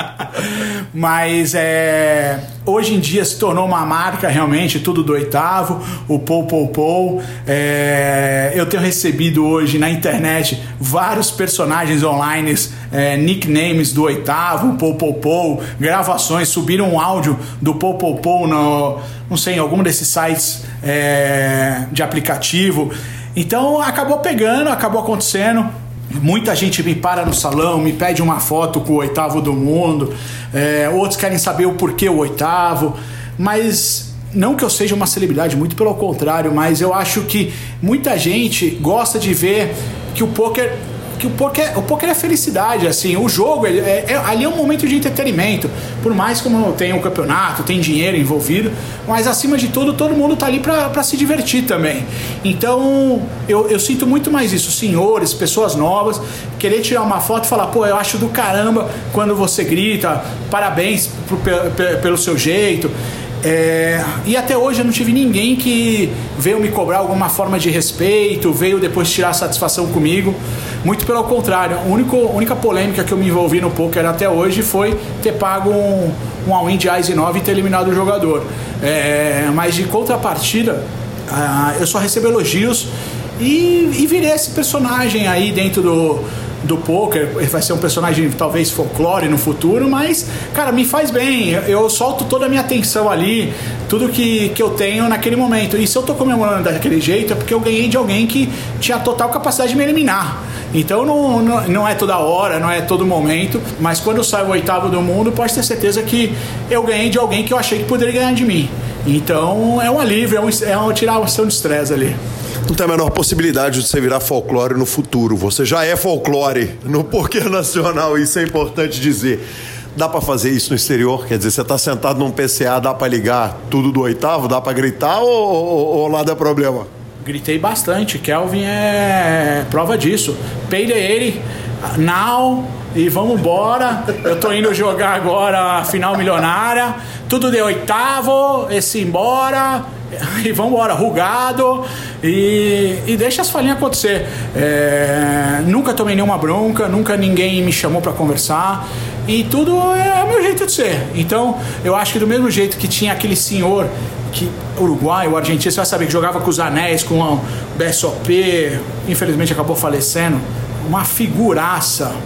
Também me esqueci o nome dele. Eu jogava com ele, tinha prazer de jogar com ele, porque ele era um, um empresário cheio dos anéis, de, de braceletes, era uma figura. Então hoje eu sinto muito isso. Eu chego nas mesas, somente no. O, eu joguei, acho que foi o Bahia do, que era 500 reais o dele, um dia lá, caí queimado de um torneio, sentei para jogar. Não teve uma mesa que eu não sentei que a galera pediu para tirar foto. Pô, Léo, bacana, te vejo aí nas transmissões. E é legal, cara. Eu, era isso é muito bacana. Eu acaba conhecendo pessoas, você conhece pessoas muito interessantes no poker. Então isso abre muitas portas. Vamos falar um pouquinho de networking. A gente tinha começado a falar a respeito disso e Vamos e convenhamos o seguinte: a, a gente que está no poker há muito tempo, principalmente trabalhando com mídia, as pessoas me, nos perguntam, me perguntam e certamente perguntam uh, a respeito do Demi Uzirian e falam, poxa, ele se apresenta como jogador de pôquer e tal, e a resposta natural é dizer não, ele não é jogador de pôquer e, e, a segunda resposta, se a gente parar e pensar um minutinho, é o seguinte: dependendo de com quem ele estiver jogando, ele pode estar tá ganhando milhões e milhões. Ele não precisa ser melhor que o Kelvin, para citar o exemplo que você citou. Ele pode estar simplesmente jogando com jogadores piores que ele e, teoricamente, você teria ou tem essa porta aberta. Uh, você é convidado para ir para esses jogos, os jogadores de futebol, e dá para jogar e se virar bem em jogos que não são os torneios profissionais? Calil, eu já joguei algumas vezes na casa do Neymar, já fui convidado para a casa do Moisés, o grande profeta que está de volta ao Brasil. É, ele faz um home game bem legal, com bastante profissionais, bastante empresários. Dá para jogar, com certeza. É um outro tipo de jogo, é um outro tipo de evento, mas eu acho que é tudo a questão saber de dosar, né? Eu sei a hora, o quantas vezes eu posso ir ao in no escuro e sei também a hora que eu tenho que parar de ir ao in no escuro. Se eu quiser é, até me, me sentir bem na mesa, sentir bem com os parceiros estão. Então eu tenho que também saber dosar isso, tá? Eu acho que é uma, isso é uma das coisas que eu faço super bem. É, eu sei até, até que hora que eu posso ficar dando aqueles all-in louco, que não tem mais jogo na mesa, ninguém faz nada porque sabe que eu vou gritar all-in. Eu sei que tem uma hora que também vai acabar a graça ali e o cara pode é, começar a não gostar. Então isso eu sei dosar bem e jogar nesses eventos é a mesma coisa. É você saber até onde você pode ir, né? Para você ser convidado para ir na casa de uma pessoa, você tem que saber como se comportar e na hora de jogar você vai usar a sua estratégia jogando o jogo direito ali, né? É, fazendo o que tem que fazer. Mas a brincadeira, o grito eu nunca vou deixar de fazer não.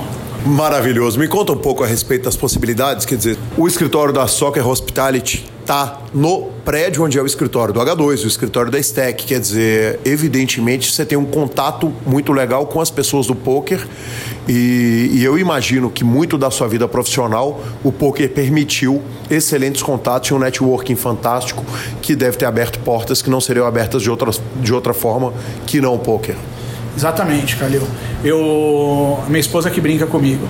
Por que, que você quis? Tem tantos prédios em São Paulo, por que coincidentemente seu prédio é na frente do H2 e debaixo do BSOP e do H2? e aí eu falei, pô, não sei, acho que o aluguel tava barato. É, é, enfim. Mas é, eu acabei vindo, ficando aqui meio nesse, nesse mundo porque é, eu acho que eu tenho um lifestyle, eu levo o poker como um lifestyle. Como eu te disse ali anteriormente, eu queria muito levantar essa bandeira dos empresários, de, de ser uma referência, de trazer pessoas para dentro do poker. Tá?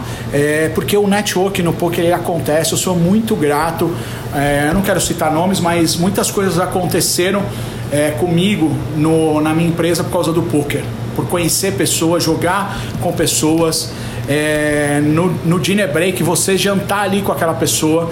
Hoje meu, meus advogados são do poker, meu contador é do poker e são os maiores nomes do Brasil. Advogam, contabilizam para as maiores marcas do meu mundo do entretenimento. Então o poker me proporcionou isso, tá? E eu acho que tem muito mais para proporcionar. E às vezes muitos desses empresários deixam de ir porque não sabem como é o ambiente, não sabem como que vão ser tratados, as regalias. Pô, hoje aí você vai num BSOP, você é muito super bem tratada. É, você tem um lounge Diamond, você tem um lounge Poker Stars. Então a gente tem uma área exclusiva, você vai jantar em bons restaurantes, dá tempo. É, então isso cada vez mais tem que acontecer. E voltando à sua pergunta, eu, eu o poker me abriu muitas portas. Eu já joguei desde com o Serginho Groisman toda segunda-feira no Boteco do Tunico, tá? Como já é, enfrentei o, o Buff do UFC lá no BSOP, o Bruce Buffer, Bruce Buff no, no BSOP. Como já joguei com, com as lendas no WSOP, Phil Helmut e por aí vai. Então você tem isso, você tem esse network o tempo inteiro no poker. Você vai ficar ali 8, 10 horas sentado e vai ter que fazer amizade, vai conversar, vai dar uma falinha. É... Então, cada vez mais sou a favor que se criem é, experiências para trazer grandes empresários para dentro do jogo. Um jogo que eu adoro jogar é do Thales Gomes, criador do Easy Tax, um dos fundadores do G4 do Brasil. Ele faz um poker na casa dele que, pelo amor de Deus, é, você senta lá com os maiores empresários é, capas de Forbes, que por sinal eu fui capa de Forbes estando no WSOP esse ano, depois eu te conto. Pô, você aprende muito. É uma, é uma geração pós minha que, cara, tô sentado com os maiores empresários do Brasil. Então o poker te traz isso. Eu acho que você tem esse poker é, cada vez mais empresarial é, é fundamental, é fundamental e é necessário para nós somos recreativos. Léo, vamos falar um pouquinho a respeito da estrutura que interessa ao empresário uma das perguntas que eu recebi, aliás, que se diga, as estruturas dos torneios de empresários e do Super High Roller do BSOP foram boas estruturas, né? Os jogadores jogaram deep stack e quando não estiveram deep stack foi por causa da eliminação.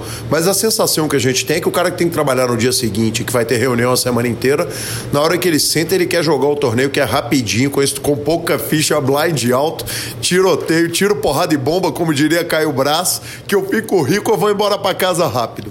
Bom, eu, eu concordo com isso. É, hoje, durante a semana, eu tenho jogado um torneio só, que é de terça-feira, no High Roller do H2, que ele termina ali no máximo duas horas da manhã, duas e meia, se você estiver ali no, no Three Handed. É, esse horário é fundamental para que você consiga chegar em casa, tomar um banho, até dar, baixar daquela adrenalina que o jogo te proporciona, né? Você consiga dormir e estar tá no seu trabalho no, no dia seguinte. É, entendo que muitos dos torneios CPHs, é, e, e, grandes séries que acontecem em, em, clubes não conseguem seguir, então esses torneios acabam ficando um pouco, os empresários acabam ficando um pouco de fora. Mas a, a estrutura de high roller que foi criada no BSOP nesse ano, eu jamais imaginaria ter algo parecido no Brasil. É, o Big Hit, o, ano, o evento que teve o ano passado, foi um sucesso, assim, eu adorei. É, foi muito legal a estrutura que foi construída e dessa vez eles conseguiram se superar. Montaram essa série de high rollers, cadeira confortável, espaço reservado. É, foi tão sucesso que explodiu, tudo explodiu, né? Então a comida serviço de água, café, vinho para galera que bebe, todo mundo não tinha o que reclamar ali. Então foi muito bem atendido, só elogios para toda a organização da Stack Eventos. É, e eu acho que é isso. Esse é um caminho que você vai conseguir trazer pessoas de fora para estar tá naquele âmbito. Tá? Porque eu, as pessoas que, que eu me refiro a, a, a, empresários recreativos, eles não vão ter tempo de jogar um main event, não vão ter tempo de jogar é, vários dias. Mas você perder ali uma quarta-feira jogar um high roller de um dia ali no BSOP, pô, quantas pessoas você consegue trazer de fora para viver esse momento, essa experiência? E outro, outra coisa, aquele minha primeira vez no BSOP, que explosão, que coisa maravilhosa, quantas pessoas entrando no poker. Então dali também pode sair pessoas para o nosso high roller, né?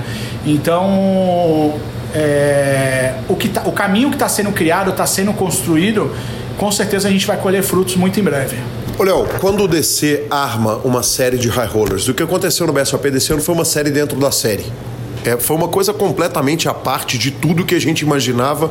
E de 2014, quer dizer, você já tá, já, já tem uma caminhada aí no poker. Se alguém falasse isso, não, não precisa ir a 2014. Em 2019, se alguém falasse que aconteceu o que aconteceu no BSOP, a gente ia rir. E a mesma coisa a respeito do Big Hit. Uh, as organizações dos eventos ligam para vocês. Para você é mais fácil, né? Porque eles só descem um andar de elevador. Mas uh, o jogador, especialmente o empresário, o recreativo, e evidentemente eu imagino que você não se incomode com a palavra em nada, alguns se incomodam, é, mas o recreativo é ouvido na organização e na montagem desses eventos? Bom, eu, eu acredito que sim. É uma coisa muito legal. Eu teve o torneio dos empresários. Eu, quem diria que em 2019, 2020 existiria um torneio que escolheria ali 40 empresários que convidariam 40, é, 40 profissionais que dariam o seu próprio buy-in num torneio caro. Pô, dessa vez É, eu fiquei cercando o DC aqui, o DC pegava elevador, eu já pegava elevador para encontrar com ele lá no, no estacionamento. O DC chegou, eu já cruzava com o meu carro, já tumultuava o estacionamento que eu queria saber do convite dos empresários. É, não, brincadeiras à parte, mas o isso foi um sucesso. Eu cheguei nos dois primeiros dias de, de BSOP, ah, os profissionais, Léo, você já convidou seu profissional? Léo, você sabe de algum empresário que não tem profissional? A galera toda querendo jogar o torneio dos profissionais, os prof, do, dos empresários, os profissionais. Meu, isso, isso é o tamanho do poker no Brasil. Você ter uma fila de pessoas querendo dar um buy de 25 mil reais para estar tá num torneio que é exclusivo. Que se diga, eu conheço alguns empresários que não tinham vaga e não conseguiram, não entraram porque não, não, não tinha como. Exato, pessoas com nomes que estão com a gente no circuito não foram convidadas. Têm os seus critérios e acabaram ficando de fora dos critérios e esperando uma vaga, se abrisse alguma vaga, tudo mais. E o mesmo acontecendo com os profissionais. Então isso mostra o, tamanho do sucesso do poker brasileiro, seja para o lado recreativo como para o lado profissional. Então, é, de Igor Federal, que que levantou toda a nossa bandeira, até o DC hoje, a Lara, que estão na frente do, do BSOP, parabéns, porque o, o, o, parece com o meu negócio. Hoje o, o que é sucesso aqui é os ingressos que esgotam e não tem de onde você tirar. Você vende ingresso aqui hoje 5 mil reais de um show, não tem de onde tirar e tem gente querendo pagar 10 mil. Então é o que está acontecendo com o BSOP. É, não é só ter dinheiro, você tem que ter ali alguma, alguma pontuação, ter algum, algum sistema ali para você estar tá dentro dos torneios mais privados, porque o negócio explodiu, não tem mais onde colocar gente. Que demais, Léo. Léo, você joga cash? Odeio cash. Não sei se eu posso falar o que eu acho de cash, mas não me convidem para cash. Não, né, nem, nem, nem eu, o home game dos amigos, se for cash, não te pega. Calil, não me pega. O meu negócio é dar o bain, saber o quanto, até onde eu posso ir. É, o meu negócio realmente é, é, fazer a inscrição, viu? É ir até o caixinha, pensando saber se vale a pena voltar, se não volta. Eu gosto desse, desse processo na minha cabeça. Maravilhoso. Léo, nesse escritório maravilhoso tem camisa de pelo menos 15 clubes ali naquele vestiário que são os clubes que você cuida e mais tantos outros que poderia estar de portas abertas para que clube que o Léo Riso torce. O Léo Riso é Tupi de Juiz de Fora. Tupi Manchester. Tupi Manchester, o grande Galo Carijó pessoal do Tupi podia me ligar, né? Pra me dar uma, uma camisa pra mim. É... Mas você tem que ir lá arrumar o camarote deles, hein? Boa. É, mas eu, tor eu torço pro, pros times que, onde a gente trabalha, onde a gente opera. E cada dia aqui é uma. Eu preciso que os times vão bem para o meu negócio ir bem. Então, aqui é a lei da oferta e da demanda. Graças a Deus, a maioria dos clubes que a gente trabalha estão sempre brigando por títulos. É, o futebol brasileiro, às vezes, passa por momentos difíceis, como a nossa seleção nesse momento, mas os, o Campeonato Brasileiro é o campeonato mais difícil do mundo, então sempre tem grandes times aí brigando pela ponta e graças a Deus a gente trabalha nos maiores clubes. Os melhores clubes do Brasil têm os melhores camarotes, são da Soccer Hospitality. Maravilhoso, Léo. Eu só posso te agradecer, cara. Que conversa fantástica, que carinho que eu fui recebido aqui e que bate-papo incrível. Que eu te ouça comemorando muitas vezes e gritando que tudo é do oitavo. Aliás, que a oitava colocação seja atropelada por você mesmo, né? Então, exatamente, Calil. Você fez uma lista aqui que eu até queria relembrar, né? Que o oitavo do mundo já fez muita vítima, ó. Segundo no Big Hit, no Main Event, né, Calil? Você anotou aí? 276.260 ganhando do Camei. Ganhei, o Kamei me pegou, ele blefou lá e levou. Parabéns, Kamei. É, segundo do Super High Roller 50k, perdi só nada mais, nada menos que pro PIV, tá sensacional. É, 520 mil.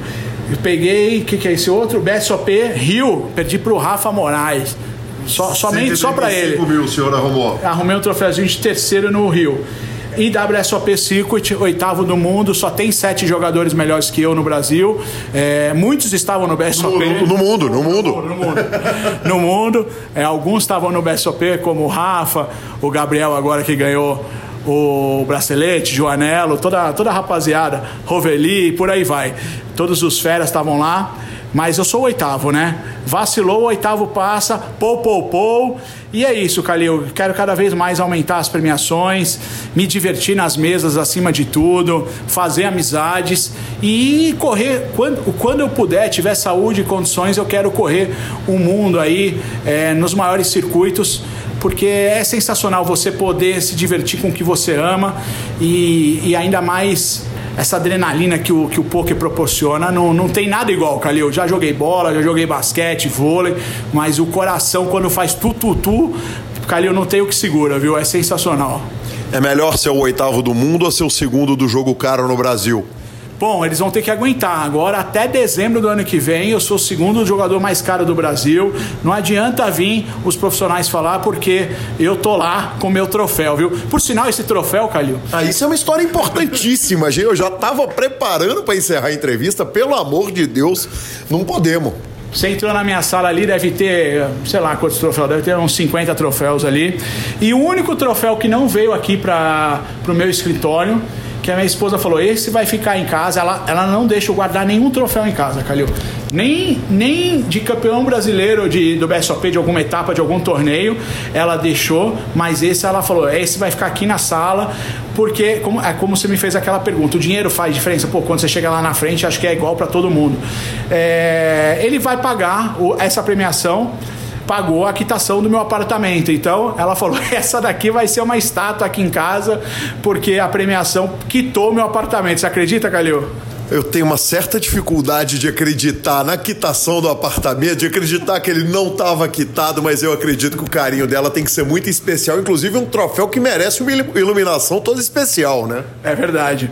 É, como você falou, o segundo, o torneio mais caro que já aconteceu no Brasil, você ficar em segundo, é memorável. vou contar isso para meus filhos, para meus netos meus pais orgulhosos, meus pais que não. Meu pai não sabe nem o que é a dama e o que é o valete.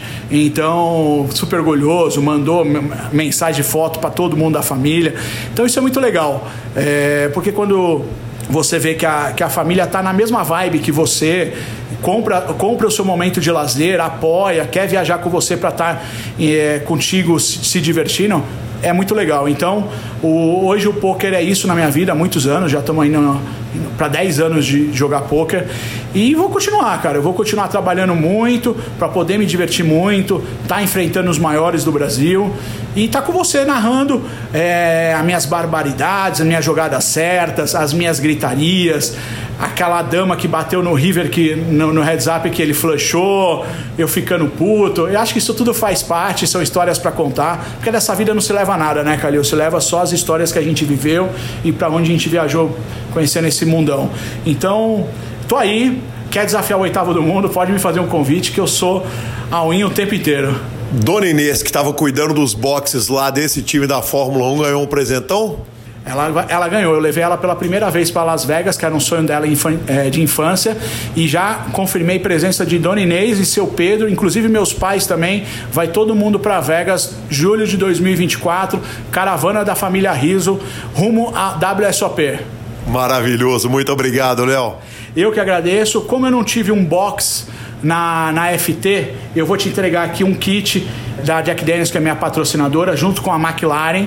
Eles tiveram o, o, o, o paddock deles lá, tiveram os boxes, mas eu vou te entregar aqui, ó, oficialmente da McLaren, um kit para você tomar Jack Daniels na sua casa, lembrando as boas resenhas do poker.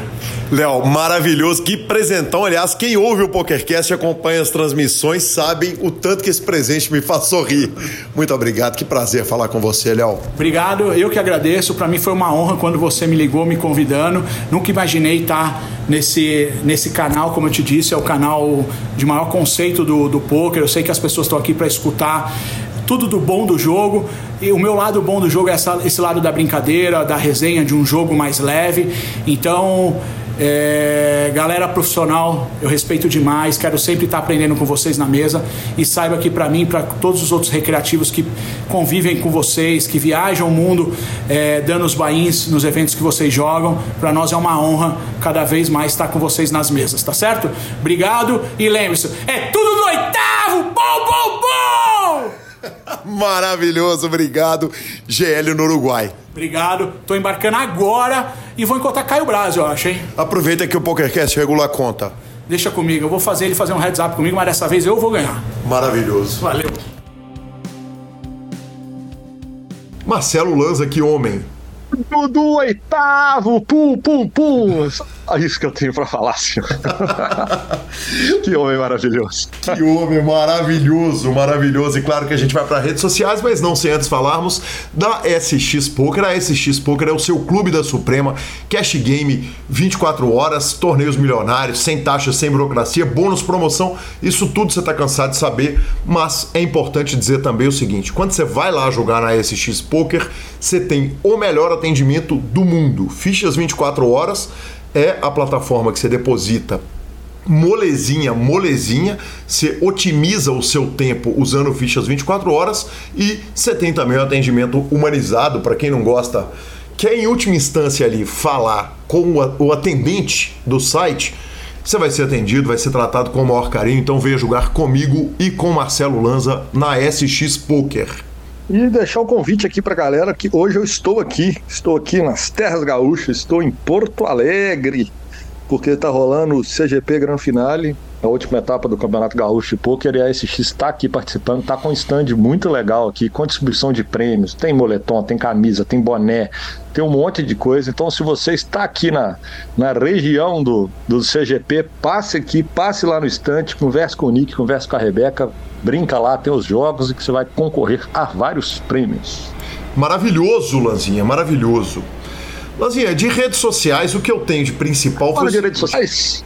Vambora de redes sociais. Uh, Lanzinha, o que tive de mais importante aqui nas redes sociais foi o encontro do Royal Five, né? O time do professor Ivan Santana. O encontro foi esse final de semana. Foi magnífico, cara. O clima foi muito especial. Tínhamos ali o que? Umas 25, 30 pessoas. Obviamente não foi o time todo, foi parte do time, mas os instrutores estavam lá, uh, vários jogadores. Cara, leveza total, zero poker. Teve beach tênis, teve vôlei na piscina, teve uns jogos de ronda, totó, sinuca. Algumas apostas laterais, óbvio, né? Em várias coisas. Né? Cara, pra saber. o melhor de tudo foi que o, o ex-instrutor Daniel Lima, ele como que você usa a expressão, Lanzinha, quando a gente. Aquele sábado à noite que eu tô com o senhor no axé, qual que é a expressão que você usa para falar que a gente. Que, que, que, quando dá PT, você tem uma expressão maravilhosa. Virado no giraia? Virado no giraia, exatamente. Perfeito, perfeito. Cara, ex-instrutor Daniel Lima virou no giraia. E no, isso, ele já chegou na sexta, ficou acordado no sábado e tal, e andou fazendo umas apostas. E no domingo eu acordei, eu, eu fui dormir às 5, 5, 5 e meia da manhã. Acordei, cara, e, e eu, Gabriel Otranto tava no, no rolê. Né? Tava na, na, o Gabriel é jogador do time. E ele, junto com alguns instrutores, alguns professores, resolveram que eu era a pessoa certa para pregar uma peça em Daniel, que certamente não se lembraria da noite de sábado. E eu mandei para ele um WhatsApp apenas dizendo o seguinte: Daniel, meu Pix é o mesmo do celular. Abraço. Abraço e dou forra no próximo encontro. Eu não tinha postado absolutamente nada com ele. Ele respondeu, falou, Gui, desculpa, mas eu não tô lembrando o que, que a gente postou. Eu falei, uai, que está doido? Os 500 da sinuca. Marcelo Lanza, cara, a, a, a, coisa escalou num ponto que ele começou a recalcular o dia dele, chamou Juliane Queda e tal, falou: olha, no final das contas, ele falou, Gui, eu não lembro de ter apostado com você, mas se você tá falando, e eles me usaram, cara, porque eu não tenho intimidade com o Daniel. Ele falou, fica tranquilo e tal, não sei o quê, manda o Pix aí e tal. E aí eu não aguentei, falei, chegou num ponto que a coisa ficou séria o suficiente, eu liguei pro Cícero, falei, Cícero, desmente lá, porque eu tô com dó do malandro. E, e cara, pedir para ele para contar essa história no PokerCast e segue o áudio de Daniel Lima, tá aí com você, ouvinte do PokerCast. Cara, eu ri pra caralho. Fico chateado não, mano. Eu tava ficando era preocupado. Que eu disse, mano, doido pra caralho eu tava. Pode ser que eu tenha esquecido, mas 500 conto, velho. Mas se você falasse 50, você tinha ganho.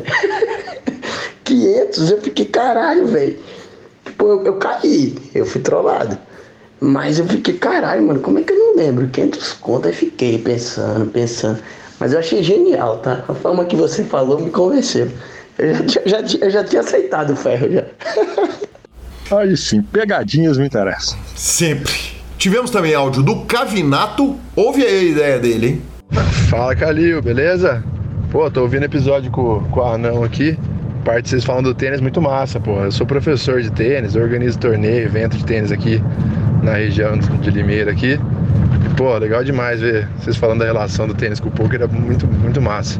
Precisa, num BSOP, precisa organizar um torneio de, de tênis da, da galera que joga, pô. Tem o, tem o de futebol, tem que ter um de tênis também. Maravilhoso, aprovado. Sou juiz desse torneio de tênis, professor. E por fim, para acabar com as nossas redes sociais, Denis Ramos instagramou uma foto magnífica do paraíso de Bahamas. Aliás, Radiola tá chegando lá, fica a citação. Radiola tá indo para Bahamas, então fica a citação para regular a conta. Mas Denis Ramos avisou que vai ser o maior resultado dele no live. Se o Denis Ramos falou, eu acredito e fim. Aí sim. Confiança é tudo, meu filho. Confiança é tudo. Bora de finalização? Superpoker.com.br, mais que poker é super poker, na aba de clubes, a guia de clubes, onde jogar a agenda diária de torneios, no YouTube e na Twitch, transmissões comigo, com o querido Alan, com tanta gente, trazendo um monte de conteúdo para você, e mibilisca.com, cobertura mamão de torneios pelo Brasil e pelo mundo. Dica cultural. Marcelo Lanza em São Paulo estou e apenas em São Paulo eu poderia terminar de assistir ao fantástico Only Murders in the Building. A série da Star Plus é maravilhosa. A terceira temporada começou muito mal, ficaram faltando três episódios e eu assisti o final dessa série e vou te falar, cara, os caras brilharam na reta final, então valeu cada minuto investido do meu tempo. Cara, eu vi a série nacional Netflix, DNA do Crime. Eu sempre tenho reticências para ver, ainda mais porque quando eu fui ver o último filme nacional que estava na Netflix, ele, diga-se passagem, eu falei que ele é terrível, a Giovanna Ancelotti, sei lá. Mas, cara, DNA do Crime é uma seriaça, tá? É. Nenhum ator conhecido. Eles até dão uma eles de fato são policiais, não tem como ser ator, não. Mas, cara, esquece a atuação dos caras. A série é muito boa, muito boa. São só oito episódios. Uma minissérie baseada em alguns crimes reais que estavam acontecendo na fronteira, na tríplice fronteira, de assaltos. Cara, eletrizante, oito episódios. Eu e o Gabi, para variar, foi daquele jeito. Sentamos ali sete horas da noite para ver um episódio, paramos às quatro da manhã para a série Encerrada. gabaritada. Encerrada. E aí no dia seguinte, na pega, fomos ver o filme, que também tá lá, o assassino, e aí o filme é fraquíssimo. Horroroso, mas tudo bem. Filme é monótono, podia ser bom, mas não foi, mas não dá pra querer tudo, não dá pra acertar sempre. Maravilhoso, não dá pra ganhar todas, professor. Arroba Gui Calil e arroba Lanzamaia são os nossos Instagrams e Twitters. Lembrando, o PokerCast é trazido a você pela Pay for Fun e pela SX Poker. Estamos no Spotify, Deezer, YouTube, Amazon Music e Podcast Players. Nos indique, nos dê 5 estrelas, super importante, especialmente no Spotify e no iTunes. E a edição é do fantástico Rodolfo Vidal. Um grande abraço a todos e até a próxima semana. Valeu!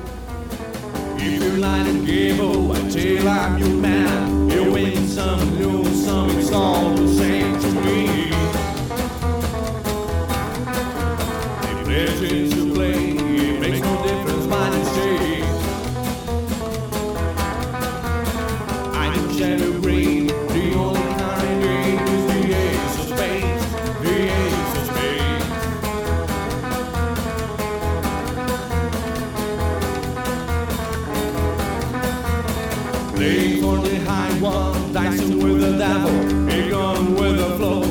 It's